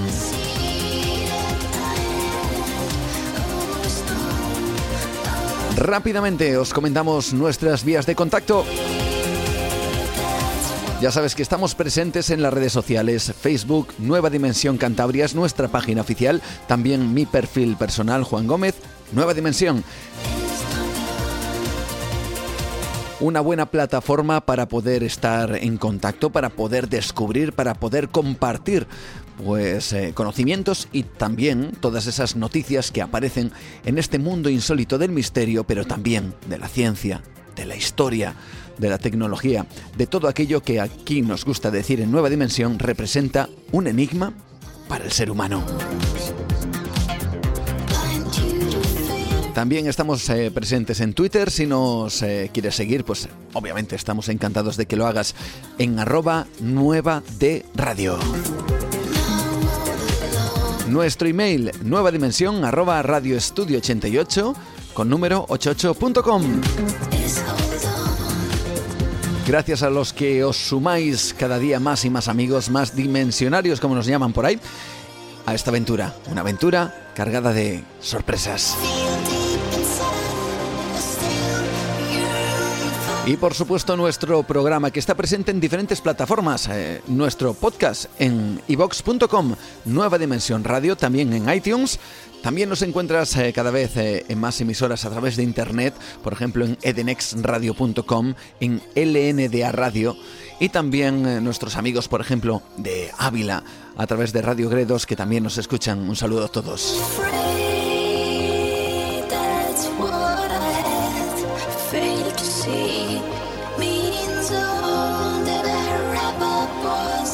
Y ahora sí, seguimos adelante y lo hacemos con nuestro segundo tema y la segunda hora del programa. Vamos a hacer un viaje totalmente diferente. Vamos a intentar desengrasar un poco el ambiente. Yo creo que ya lo estamos consiguiendo con este tipo de músicas. Y lo que vamos a hacer ahora es un viaje de lo más curioso por la historia. Pero una historia diferente. Le hemos titulado Los falsos históricos porque son todas aquellas ornamentaciones, todas aquellas figuras todos aquellos grabados en algunos casos que aparecen en ciertas fachadas de algunas iglesias, incluso de algunas catedrales, que no corresponden con la época en la que se construyeron.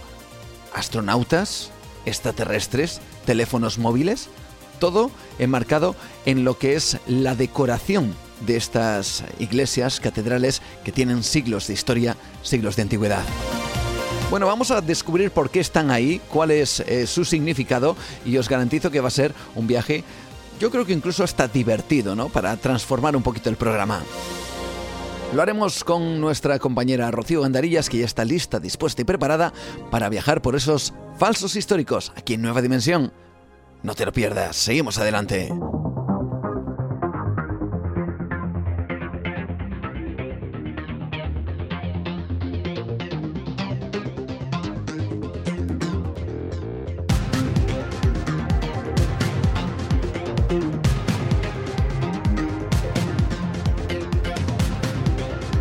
Nueva Dimensión.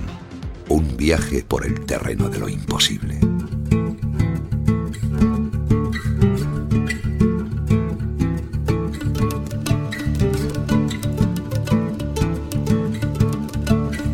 Aquí en Nueva Dimensión sabemos de la potencia de, de, las historias, de la potencia de ciertas músicas cuando contamos ciertas historias y yo creo que es buena forma de seguir adelante en el programa, descongestionando un poquito el ambiente y metiéndonos en otros temas que quizá no sean desde luego tan oscuros como este, pero que desde luego también tienen su parte de misterio y su parte de curiosidad en esta ocasión, curiosidad histórica.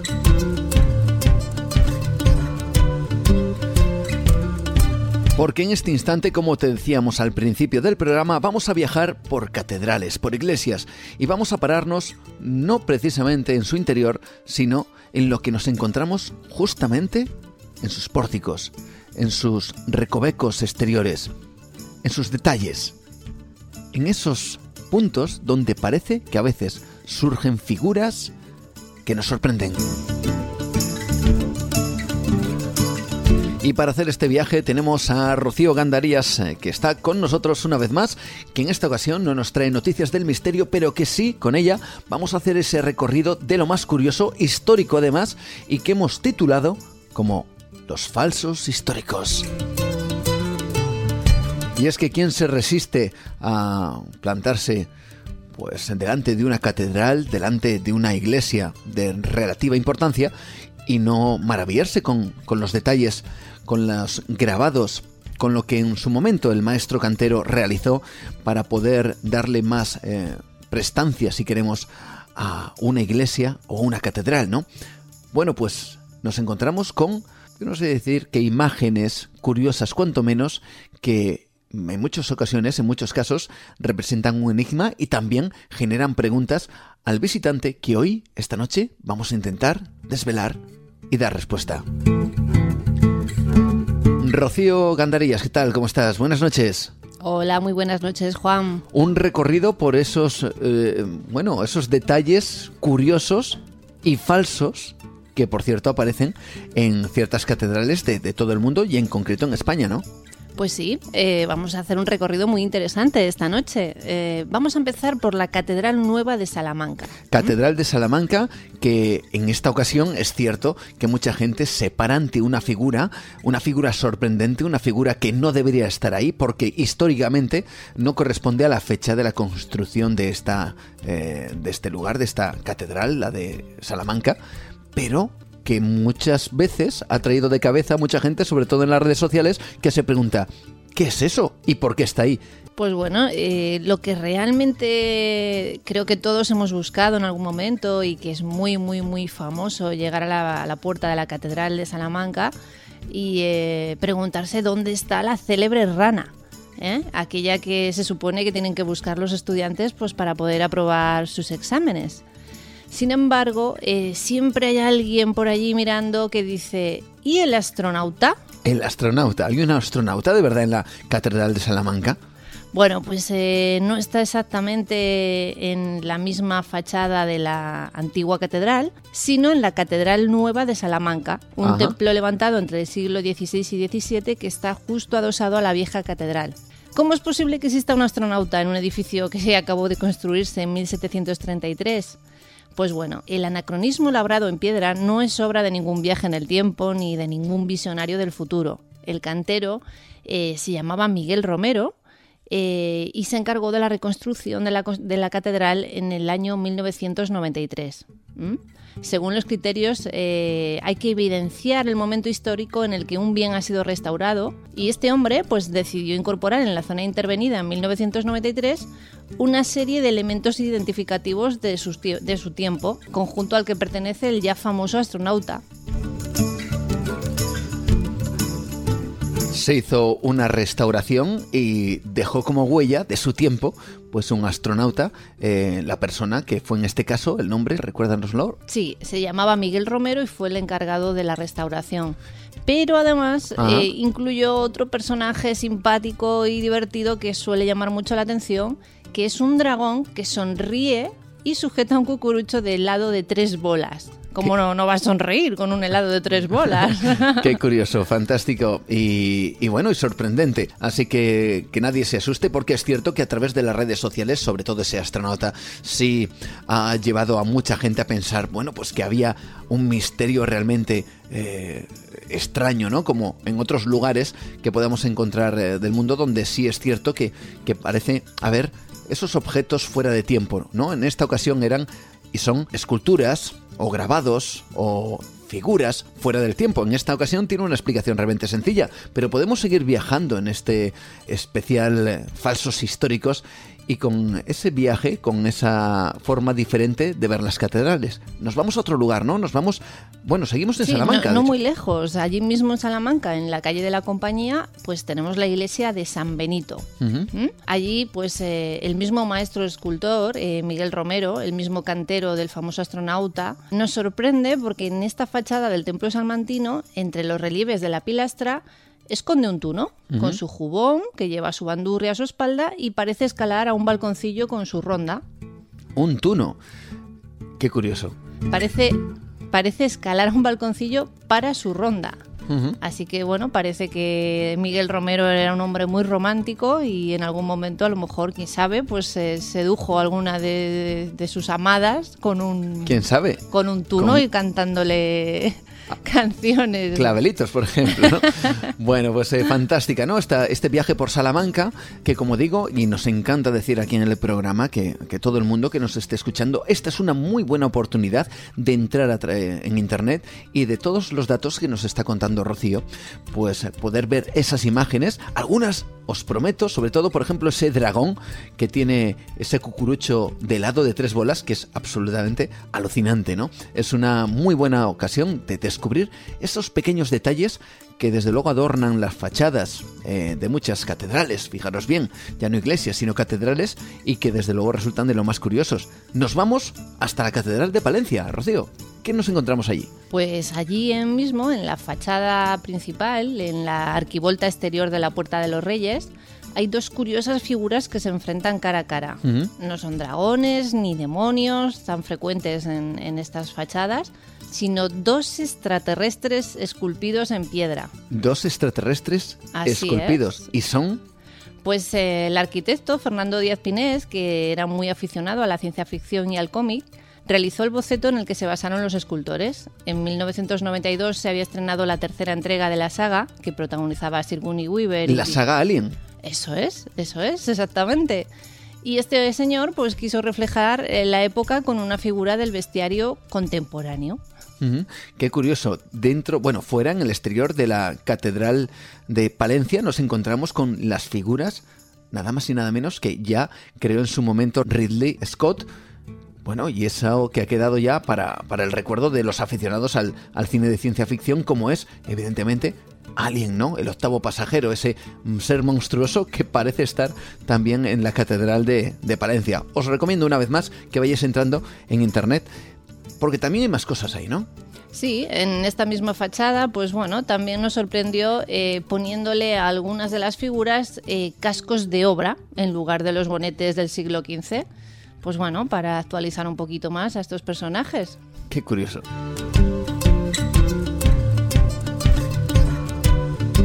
Pero es que todavía hay más, ¿no? Dentro de esta catedral, o fuera. Eh, bueno, no exactamente. Eh, lo que quería contaros es que eh, parece que también en Escocia, en la abadía de Paisley Abbey, se esculpió un alienígena en una gárgola también, en los años 90. Pues bueno, otro detalle curioso, ¿no? ¿Que también tiene que ver con la serie de películas o no? Pues no lo sabemos, ahí no, no, sabemos exactamente qué pretendía su, su maestro cantero, pero bueno, parece ser que también le gustaba la ciencia ficción, es evidente. Un repaso, desde luego, de lo más desenfadado y un repaso que estamos haciendo a lo largo de la historia de las catedrales, no para ver las catedrales con, uh, bueno, pues eh, con ese espíritu religioso que, con el cual habitualmente pues mucha gente va, a verlo, o en busca de señales o de claves de, tesoros perdidos, sino algo mucho más terrenal, pero también mucho más curioso y, si me apuréis, hasta más divertido como por ejemplo eh, también en la propia Catedral de Palencia existen más cosas. Pues sí, allí mismo, en la Catedral de San Antolín, existe otro anacronismo labrado años antes, a principios del siglo XX. Entre los años 1906 y 1916, el arquitecto Jerónimo Arroyo dirigió una restauración en el ábside exterior y en lugar de reemplazar una gárgola que se había desprendido pues, por una similar de nuevo cuño, representó a un fotógrafo vestido con una larga bata y una cámara entre las manos. Eh, bueno, fue un, parece que fue un homenaje particular a José Sanabria, ¿eh? un personaje popular que realizó un gran número de fotografías sobre el patrimonio artístico palentino y de esta manera pues se le quiso rendir un homenaje.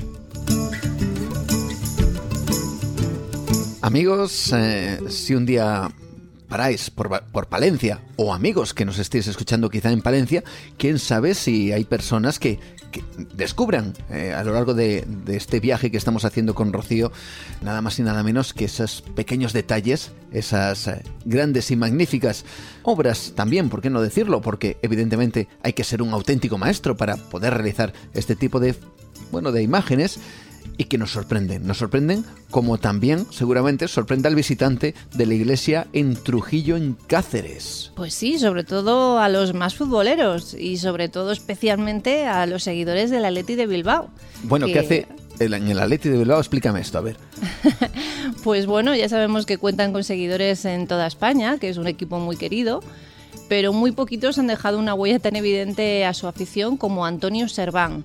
Este cantero se le encargaron unas obras de restauración en, la iglesia de Santa María la Mayor en Trujillo, en Cáceres, en 1972, y decidió esculpir el escudo de su equipo de fútbol en la Torre Julia sin más. Este hecho, bueno, desató bastante polémica, estuvo a punto de llevar a la cárcel al forofo cantero, pero bueno, parece ser que todo se calmó, la gente se lo tomó con humor y aún hoy lo podemos ver, allí se conserva perfectamente.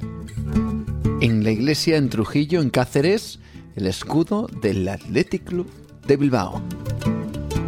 Pero es que hay más, hay más detalles curiosos, interesantes. Hay un detalle muy curioso y es que la tradición decía que la misma figura debía repetirse en los 52 capiteles de la torre. Así que bueno, la única condición que le pusieron a este cantero es que por Dios no repitiese el mismo escudo en los 52 capiteles. Viaje desde luego diferente por la arquitectura de esas iglesias, de esas eh, catedrales que tienen estos detalles tan curiosos.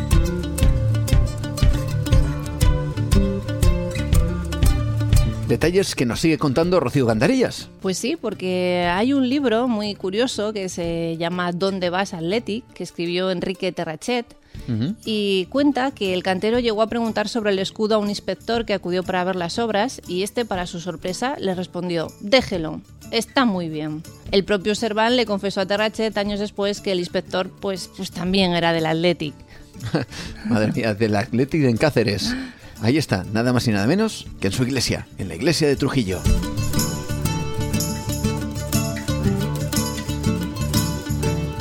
Un recorrido fascinante, un recorrido yo creo que muy amable después del tema que hemos tratado al principio del programa con Pablo Tesayo Vallejo y Aquí viene otra de esas imágenes que muchos eh, se han sorprendido al, verla, sobre todo en las redes sociales. Es cierto que Internet es un, eh, bueno, una red viva, ¿no? Una red donde todo se mueve, donde todas las informaciones aparecen, también desaparecen, sobre todo a través de las redes sociales, y, muchas veces no da tiempo a poder contrastar ciertas cosas que, podemos ver, ¿no?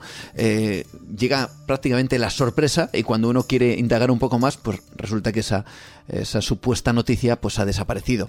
Han aparecido ciertas imágenes de un objeto que es evidentemente moderno, como es un móvil, y que algunos lo calificaban como, como el hallazgo en un lugar de excavación arqueológica, bueno, eh, con esta imagen de un teléfono móvil grabado en la piedra, arcaico, que nos recordaba mucho esos primeros teléfonos móviles que aparecían en las primeras generaciones de este tipo de, de objetos electrónicos y que, bueno, pues que tienen su representación en la Catedral de Calahorra y es precisamente de esa catedral donde viene la imagen que estuvo rondando bueno, durante mucho tiempo a través de las redes sociales.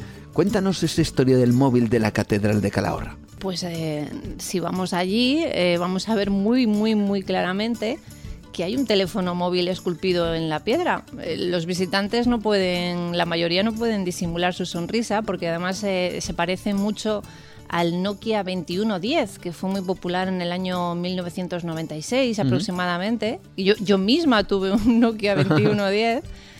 Y bueno, pues eh, es muy curioso. Algunos elementos de esta catedral se habían perdido a causa de la arenización y fueron sustituidos por otros similares. Y este nuevo, pues con la fecha de restauración y un símbolo de la época. Y ahí nos encontramos ese teléfono móvil, ¿no? Así es, así es. Pero bueno, hay, hay también fuera de España algún otro ejemplo ¿Ah, sorprendente. Sí, sí, sí. Cuéntanos. Pues tenemos uno en los Países Bajos, en la Catedral de San Juan Evangelista de Hertogenbosch. Existe también allí pues, eh, un moderno ángel vestido con vaqueros, con una bandolera al hombro y que habla por el móvil un ángel con vaqueros, una bandolera que habla con el móvil, un ángel en, plena eh, catedral, en donde en los Países Bajos has comentado. Así es, un ángel con sus alas, muy mono, con su melenita y esculpido pues por un señor que tenía un sentido del humor, vemos bastante grande y se llamaba Tom Moy. Además, existe una historia, ¿no? Alrededor de esa figura y ese teléfono, ¿no?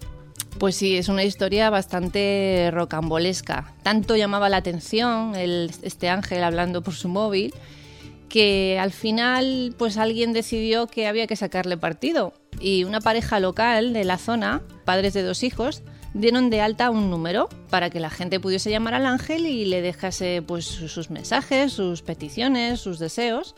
El caso es que la línea tuvo un gran éxito y hoy el ángel cuenta hasta con una cuenta en Twitter. Qué curioso. Aunque parece que está un poco desactualizada, en su momento pues parece que ha tenido bastante éxito. Bueno, pues que hay más, ¿no? Hubo un revuelo con este teléfono, hubo pues al parecer bastante éxito con esta cuenta de Twitter y bueno, ¿decidieron darle una oficialidad a todo esto o no? Pues sí, la iglesia tomó manos en el asunto y dijo, bueno, pues eh, vamos a establecer un número, pero realmente oficial. Así que este ángel tan tan famoso cuenta con dos líneas telefónicas, como un alto ejecutivo cualquiera. Ah, ah. Mira, pues eh, vamos a hacer una cosa para que todos nuestros oyentes tengan la oportunidad en este instante aquí en Nueva Dimensión de, de poder contactar con ese ángel, porque tenemos el número de teléfono que abrieron eh, es proceso para, para, llamar a este ángel. ¿Cuál es ese número? Pues aquí tenemos un número que sería el 316 26 34 74 70. No hemos hecho la prueba, no sé si nuestros oyentes se atreverán a llamar, por favor si llaman que nos lo cuenten. Vamos a repetir el número. 316 26 34 74 70. 74 70 31 6 26 34 74 70 para llamar a un ángel esculpido en una iglesia.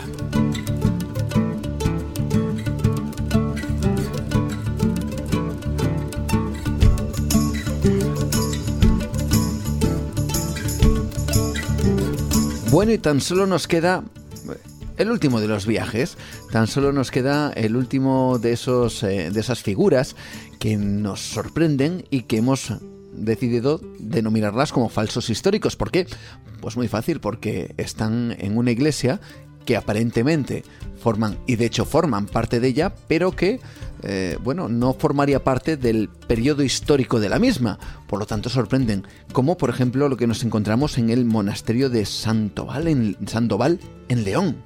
Sí, así es. Bueno, es otro sorprendente, otras sorprendentes figuras que nos podemos encontrar en uno de los canecillos que decoran el exterior de uno de los ábsides de la iglesia monástica. Mm. Entrando en el segundo claustro, en su interior se pueden ver dos curiosos pugilistas. Dos eh, luchadores de boxeo. Así es. El peculiar combate de boxeo fue tallado por el gran cantero leonés Seoane en 1982 con motivo de la restauración de los ábsides.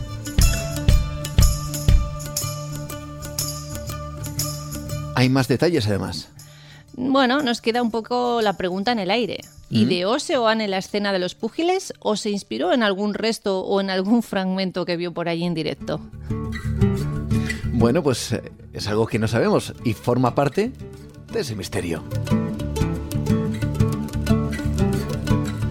Hemos viajado a la Catedral de Salamanca, Salamanca en varios puntos, hemos estado también en la Catedral de Palencia, en la iglesia de Trujillo, en Cáceres, con ese escudo del Athletic Club de Bilbao, hemos estado en, en ese móvil que surgió en las redes sociales y que causó cierto revuelo para al final encontrarlo en la Catedral de Calahorra también hemos estado en ese monasterio de Sandoval en León descubriendo esos boxeadores que tienen, bueno, cuanto menos un curioso origen. Una forma diferente de ver la historia, una forma diferente de ver nuestras iglesias, nuestras catedrales y también eh, claro, hay que poner el ojo, porque este tipo de figuras, pues desde luego muchas veces pasaban inadvertidas hasta que alguien se acercaba se fijaba en un detalle y descubría, pues esto, el misterio y lo insólito. Y para algunos era tan increíble, tan extraño, que pensaban que era verdad. Muchas gracias, Rocío Gandarillas, por este absoluto y fantástico y divertido, como no, también viaje por estos falsos históricos, por esta otra forma de ver la arquitectura de la iglesia y de las catedrales. Un placer, buenas noches.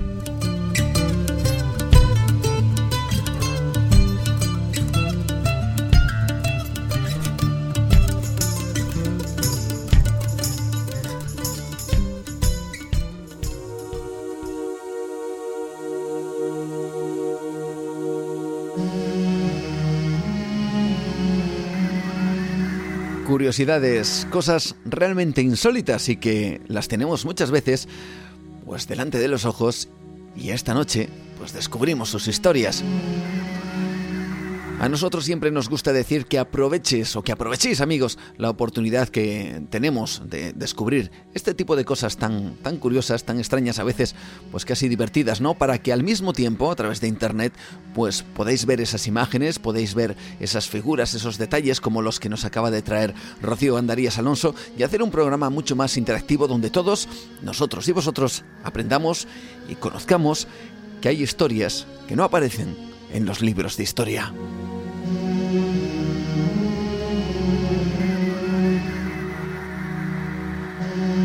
Recordamos rápidamente nuestras vías de contacto en Facebook Nueva Dimensión Cantabria, también mi perfil personal Juan Gómez Nueva Dimensión. En Twitter también estamos presentes si nos quieres seguir, será un placer, en arroba nueva de radio. Y por supuesto para escuchar este programa en nuestras plataformas habituales, nuestro podcast en ivox.com llamado Nueva Dimensión Radio, también en iTunes. Y los amigos que cada vez sois más los que eh, decidís bueno, pues que este programa también forme parte de vuestra parrilla de programación.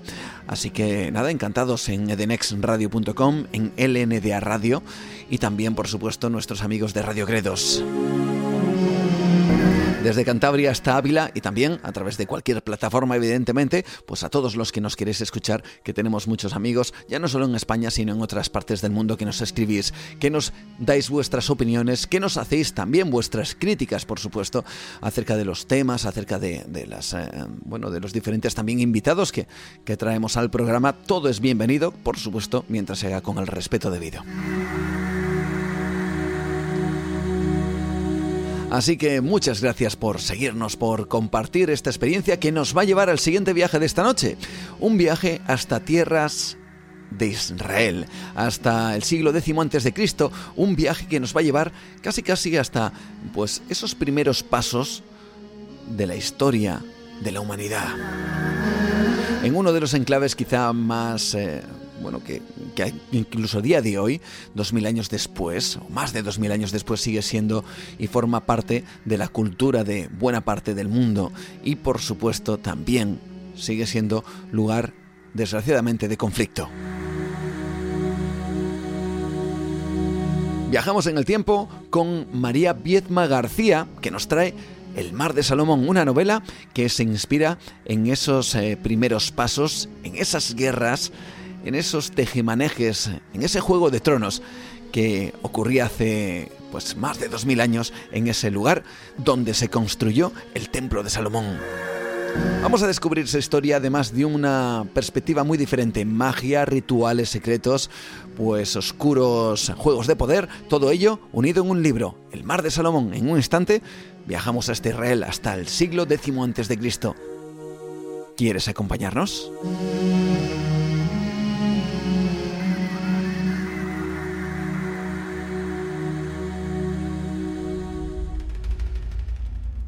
Existe mucho más de lo que nos cuentan. Una realidad oculta. Nueva dimensión. Con Juan Gómez.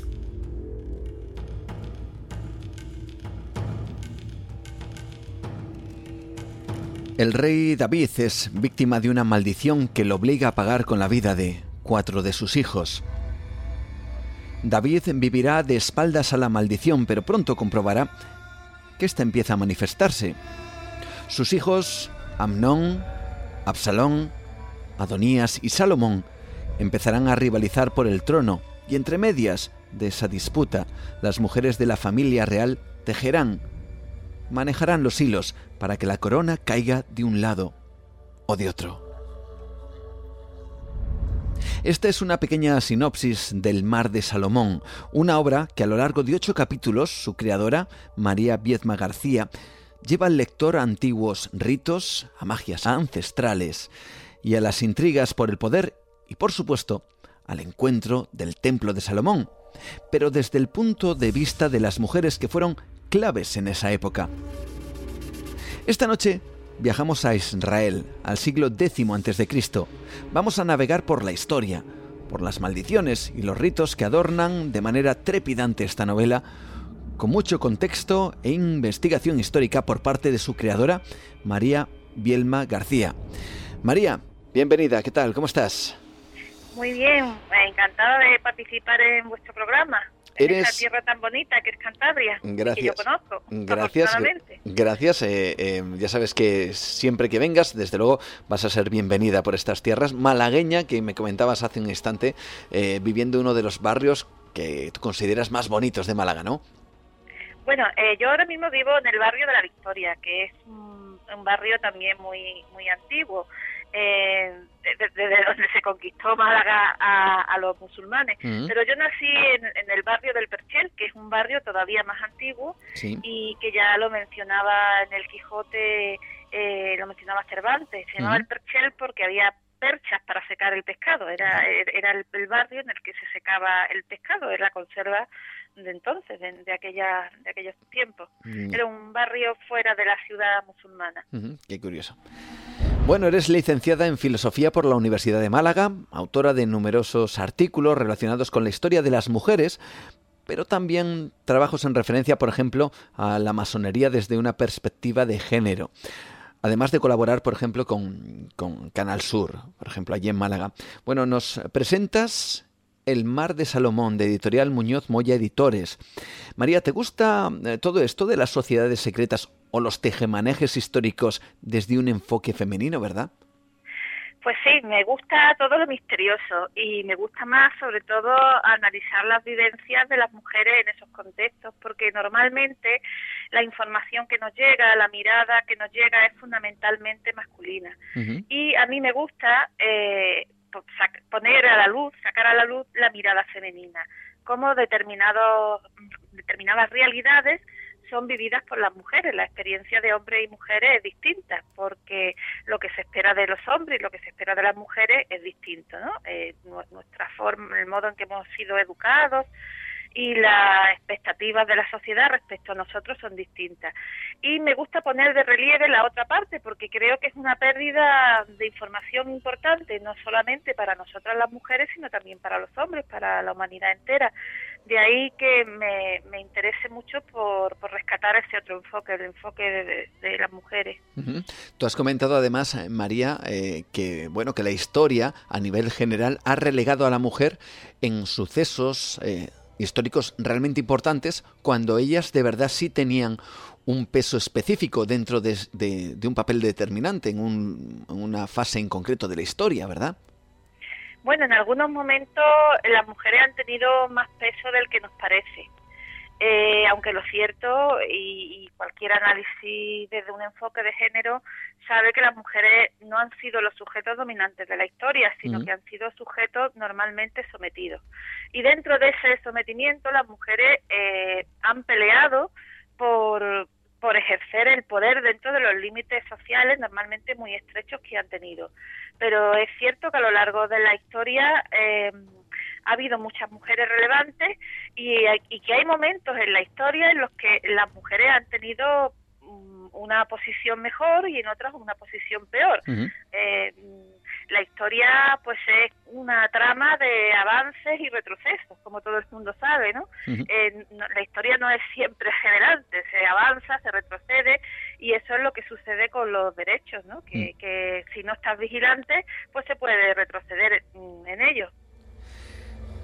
Vamos, si te parece, hablar un poco de esta novela que ha salido a, finales de enero aproximadamente y que ya podemos eh, adquirir todo aquel que esté interesado en descubrir pues esa otra mirada que tenemos, eh, algo que a ti realmente te ha llamado poderosamente la atención, que es, por ejemplo, el conocido Templo de Salomón, ¿no? Sí, eh, a mí me fascina la historia del Templo de Salomón. Sin embargo, yo en esta novela no hablo del templo de Salomón, porque yo el Salomón que retrato aquí es un Salomón bastante joven. Es un Salomón al que todavía no le ha dado tiempo a construir el templo. Eh, el, título responde a cuestiones que no quiero desvelar, mm. porque las, debe desvelar el lector a lo largo de la novela, pero sí que tiene peso eh, el, por supuesto, el, templo eh, tiene peso en la novela, como tiene peso también ese mar de bronce o mar de Salomón, que era un, gran eh, recipiente de cobre fundido y instalado a la puerta del templo en el que se hacían las abluciones antes de, entrar a orar. Pero el Salomón que yo reflejo en mi novela es un Salomón niño, un Salomón luego adolescente y un Salomón joven que llega al poder. De ahí que al ser un Salomón niño eh, está criado en el harén, es decir, en el harén quien había las mujeres y sus hijos, ¿no? La familia real. Por eso he incorporado, he podido incorporar la mirada de las mujeres, porque todavía Salomón no está desligado de ese mundo femenino que constituía el harén de su padre. Y, bueno, pues lo veremos a lo largo de la novela crecer eh, eh, y ocupar el trono y en medio pues tener experiencias iniciáticas bastante interesantes.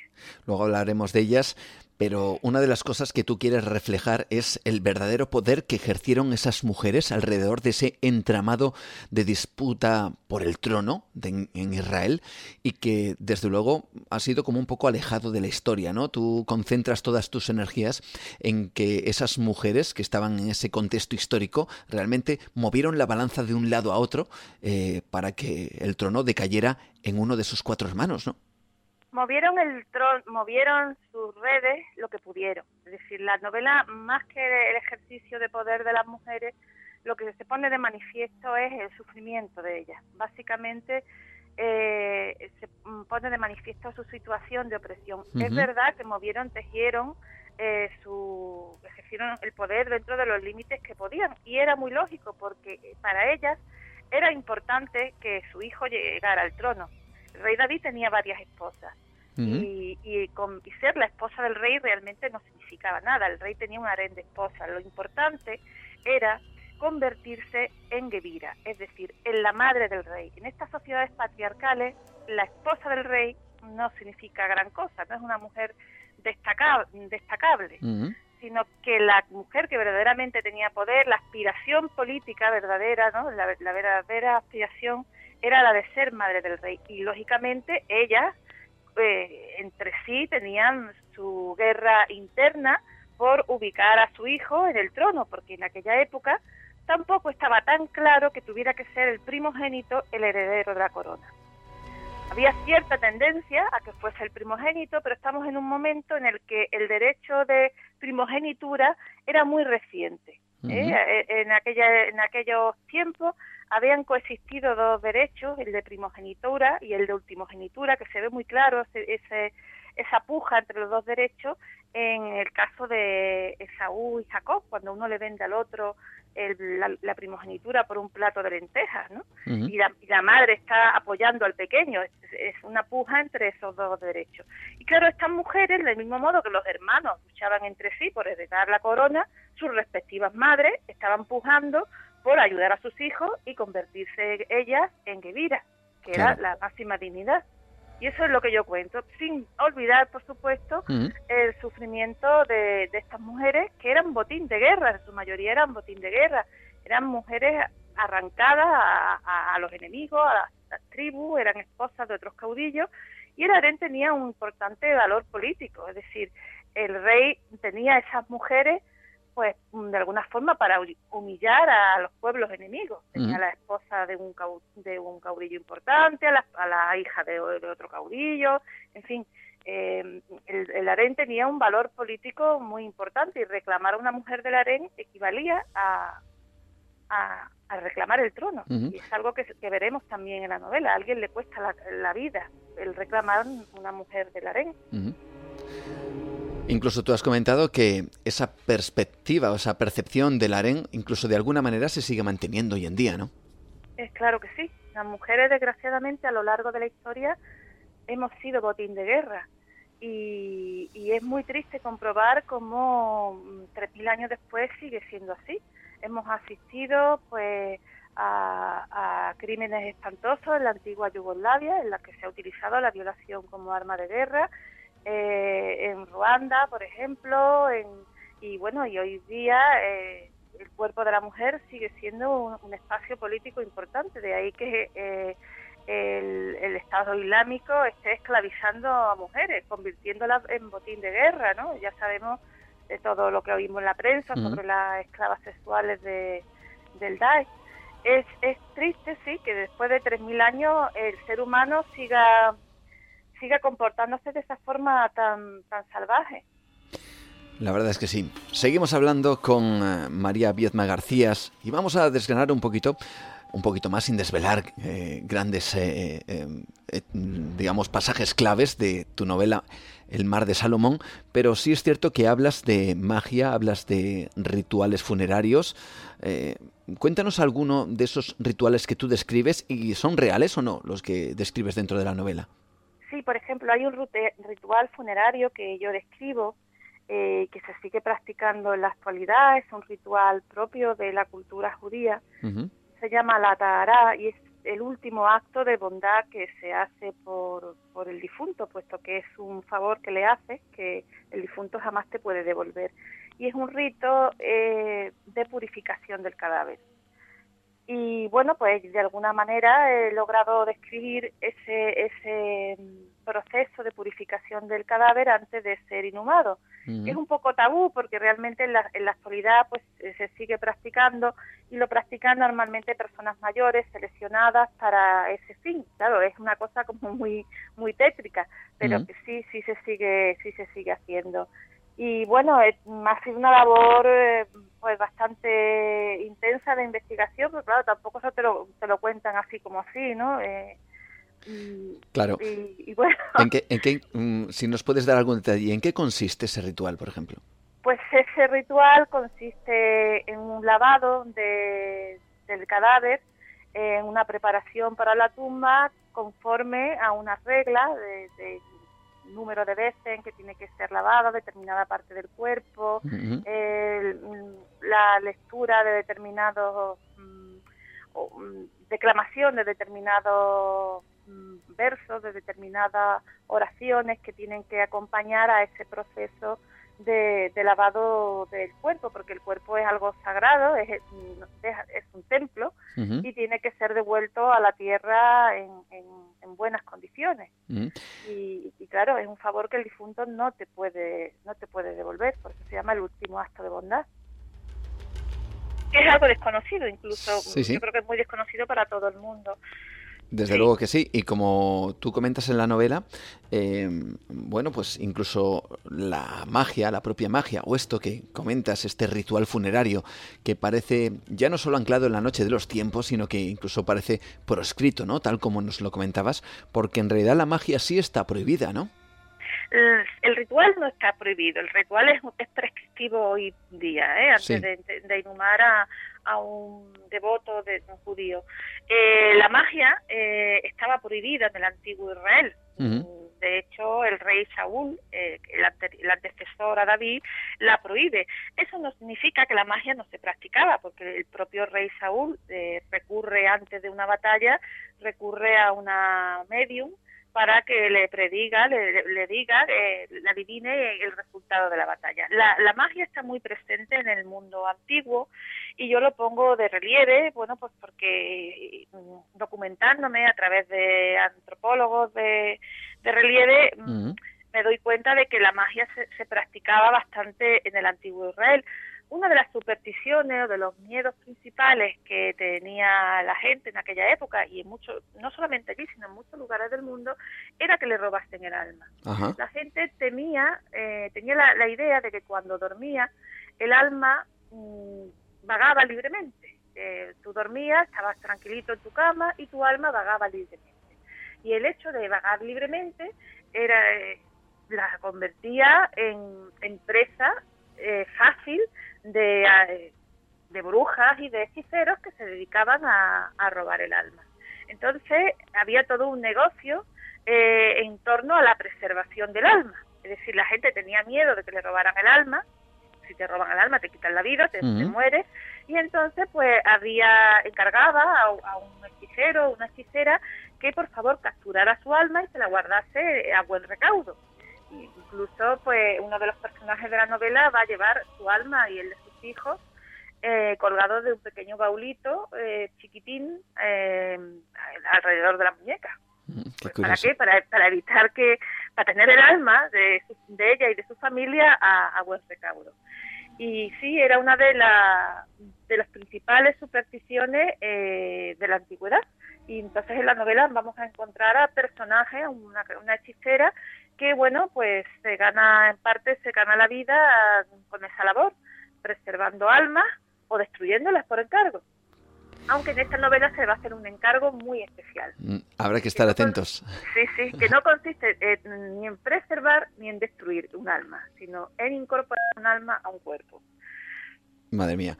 Eh, parece fascinante, ¿eh? desde luego que sí. Eh, hechicería, magia, también supersticiones e historia, ¿no? Todo, además, viéndolo desde una perspectiva femenina, ¿no? Esto realmente es original y yo creo que muy recomendable y muy sano a la hora de, bueno tener otra perspectiva de ciertas cosas. Por cierto que tú, eh, María, eh, permíteme que, me, que te tutee, eh, para, para realizar este trabajo has tenido que traducir bastantes textos antiguos, ¿no?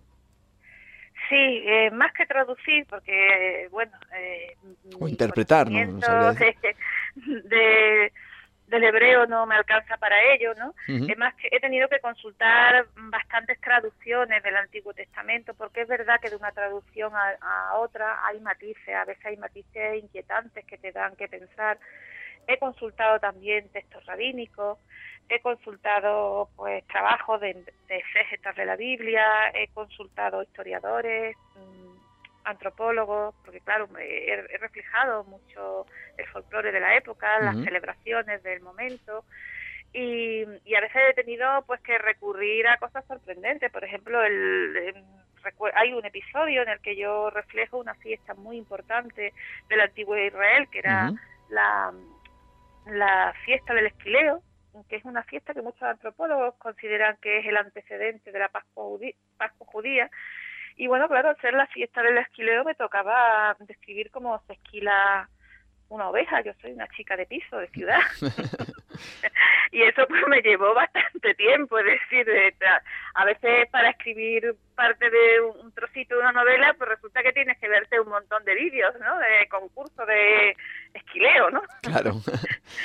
Realmente, Como digo, soy una chica de piso, no soy una chica de campo, entonces hay cosas que me que lo pongo como ejemplo del, trabajo que hay detrás de la novela, ¿no? De que hay un trabajo de investigación muy grande, desde cosas muy cotidianas a, cosas muy extrañas, ¿no? Y la novela está llena de curiosidades, de curiosidades del mundo antiguo, de cómo vivían, de qué comían, qué hacían, para sus supersticiones, sus miedos.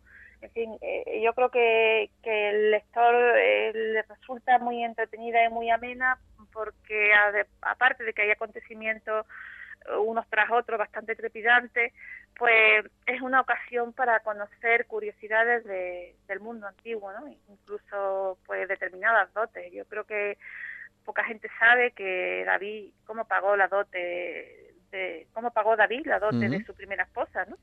Y curiosamente fueron 200 prepucios. Ah, qué curioso. curiosa moneda, ¿no? Esa. Sí, curiosa moneda, sí, pero es lo que le exigió su suegro. Mm, tienes que traerme siempre pucio de Filisteo y él le trajo el doble de la cantidad pastada. Madre mía. ¿y no te da un poco de vértigo, María, hablar de, un hecho de la historia quizá tan importante, con tantos eh, matices y con tantos detalles, eh, que bueno, que desde luego ha provocado la atracción de mucha gente y se ha escrito además mucho acerca de, ese contexto eh, histórico? ¿No te da un mm, poquito de vértigo? Un poquito de vértigo. Bueno, no, la verdad es que no. Yo me he sentido tan atraída por esta parte de la historia que he querido reflejarla. Además, eh, me he centrado en otros aspectos, ¿no? Me, he centrado en los aspectos familiares, sobre todo, ¿no? De, em, en los aspectos que tienen que ver las relaciones dentro de la familia real. También es verdad que hay muchos personajes de fuera de la familia real. Y creo que es una novela en ese sentido bastante distinta. Me comentaba una amiga psicóloga eh, muy vinculada a, lo que es la psicología sistémica y me decía, María, tu novela es, quien la lea, se puede, se puede utilizar tu novela muy bien para explicar eh, esta, los fundamentos de una terapia que ahora está muy muy en boga, que es la de las constelaciones familiares. Y me decía, ¿por qué?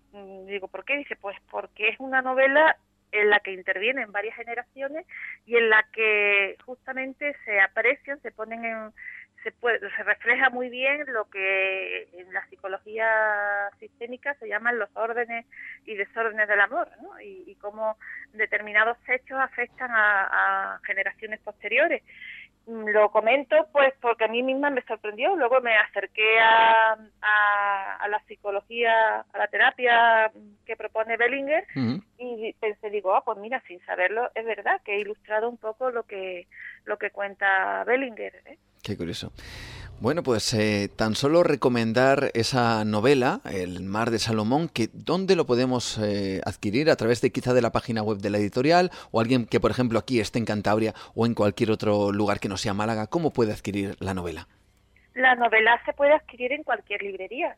En cualquier librería, perfecto, fenomenal. Eh, pues te la traen, como con tantos libros que no los tiene la, no los tiene la librería y lo encargas y te lo traen. Y si no es así, pues que sí es así, pero vamos, si alguien quiere comprarla a través de la editorial, pues puede escribir a Muñoz Moya Editores, que en, internet encuentra la página, y puede solicitar la novela y se la envían, creo que además sin sin el sin cobrarle el porte. Entonces, bueno, pues a través de una librería eh, o a través de la editorial. Pues eh, yo creo que ha quedado fenomenalmente explicado y además para todos los amantes de la historia, para todos los amantes del misterio, por supuesto, y para todos los amantes de la intriga, además de desde una perspectiva diferente, que es desde el lado femenino, en donde no solo se pueden ver, como tú bien decías, María, las intrigas o los eh, tejemanejes eh, a la hora de mover el trono a según qué hijo de los de que comentas en la novela, sino que además también se puede observar el sufrimiento, ¿no? Desde ese punto de vista femenino que muy pocas veces se ha reflejado ya no solo en una novela eh, de estas características, sino en la historia en general, ¿no? Así que desde luego enhorabuena por tu trabajo y, bueno, yo creo que por lo que tengo entendido va bastante bien, ¿no? Sí, yo estoy bastante contenta con la acogida que está teniendo la novela, tanto entre los, entre los medios de comunicación como entre el público. A mí, desde luego, los comentarios que me llegan son bastante satisfactorios. Imagino que, es que a, lo mejor la gente los malas noticias las da, pero bueno, yo me quedo con que está teniendo una muy buena acogida con los medios de comunicación y, en el público que está bastante contento con, con este mar de Salomón. Pues muchas gracias María por estar con nosotros en Nueva Dimensión, por compartir tus experiencias, tus investigaciones eh, y toda la bueno la historia que quieres reflejar dentro de este Mar de Salomón. Muchas gracias, María, por estar con nosotros. Muchas gracias a vosotros. Un abrazo. Un placer.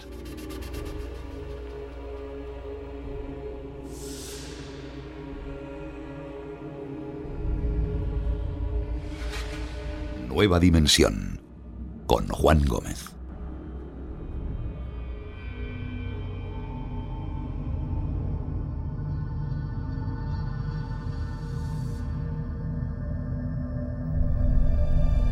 Desde la República Checa hemos conocido esa historia, historia que no es de cuento, a pesar de haberla titulado el Hansel y Gretel reales. Historias además recientes, un suceso ocurrido en el 2007 que nos hace pensar que en este mundo moderno, en este mundo tecnológicamente avanzado, globalizado, todavía existen brujas. Brujas con nombres y apellidos. Brujas como Bárbara Escarlova. Hay que agradecer a nuestros compañeros de Radio Praga que nos han hecho llegar ese audio con esa documentación, con esos documentos sonoros que hemos compartido con vosotros y que desde luego causaron un auténtico impacto en su época y que fue conocido allí como el caso Kurim. Y desde la República Checa hemos viajado a las iglesias, a catedrales, a ciertas catedrales, iglesias en España y también en ciertos puntos del mundo que tienen esas eh, figuras, esos detalles en sus fachadas, en sus muros exteriores, que nada tienen que ver con el periodo histórico donde fueron construidas, pero que sí sorprenden al viajero, aquellos que tienen otra mirada diferente, que las ven y que se sorprenden cuando las descubren. Las hemos descubierto esta noche y ha sido yo creo que un viaje curioso y puede que incluso divertido el descubrir astronautas, extraterrestres, fotógrafos dentro de fachadas que a priori eran imposibles que estuvieran allí. Y hemos viajado nada más y nada menos que hasta Israel, hace más de 2000 años, en esos juegos de poder, a esos rituales, a esa magia, a esa otra historia vista desde el punto de vista de las mujeres, con ese Mar de Salomón, la novela que nos traía nuestra buena amiga María Viezma García. Un viaje yo creo que apasionante y que ahora mismo llega a su fin. Vamos a ir cerrando poco a poco nuestra ventana al misterio. Eso sí, antes recordarte nuestras vías de contacto a través de Facebook, Nueva Dimensión Cantabria, mi perfil personal Juan Gómez, Nueva Dimensión, a través de Twitter en arroba nueva de radio y también nos puedes escuchar, evidentemente, nuestro podcast en ivox.com, en iTunes y también a través de todas esas, eh, bueno, pues radios amigas que están en internet, Edenex Radio, LNDA Radio, también desde Ávila que nos escuchan, Radio Gredos, un saludo a todos. Ha sido un verdadero placer compartir con vosotros este mundo cargado de misterio, de historia, de anécdotas, de curiosidades y también de pequeños o grandes escalofríos que hemos podido vivir esta noche. Gracias a todos por acompañarnos, por seguirnos y nos encontramos dentro de un par de semanas aquí en Nueva Dimensión. Buenas noches, saludos de Juan Gómez, adiós.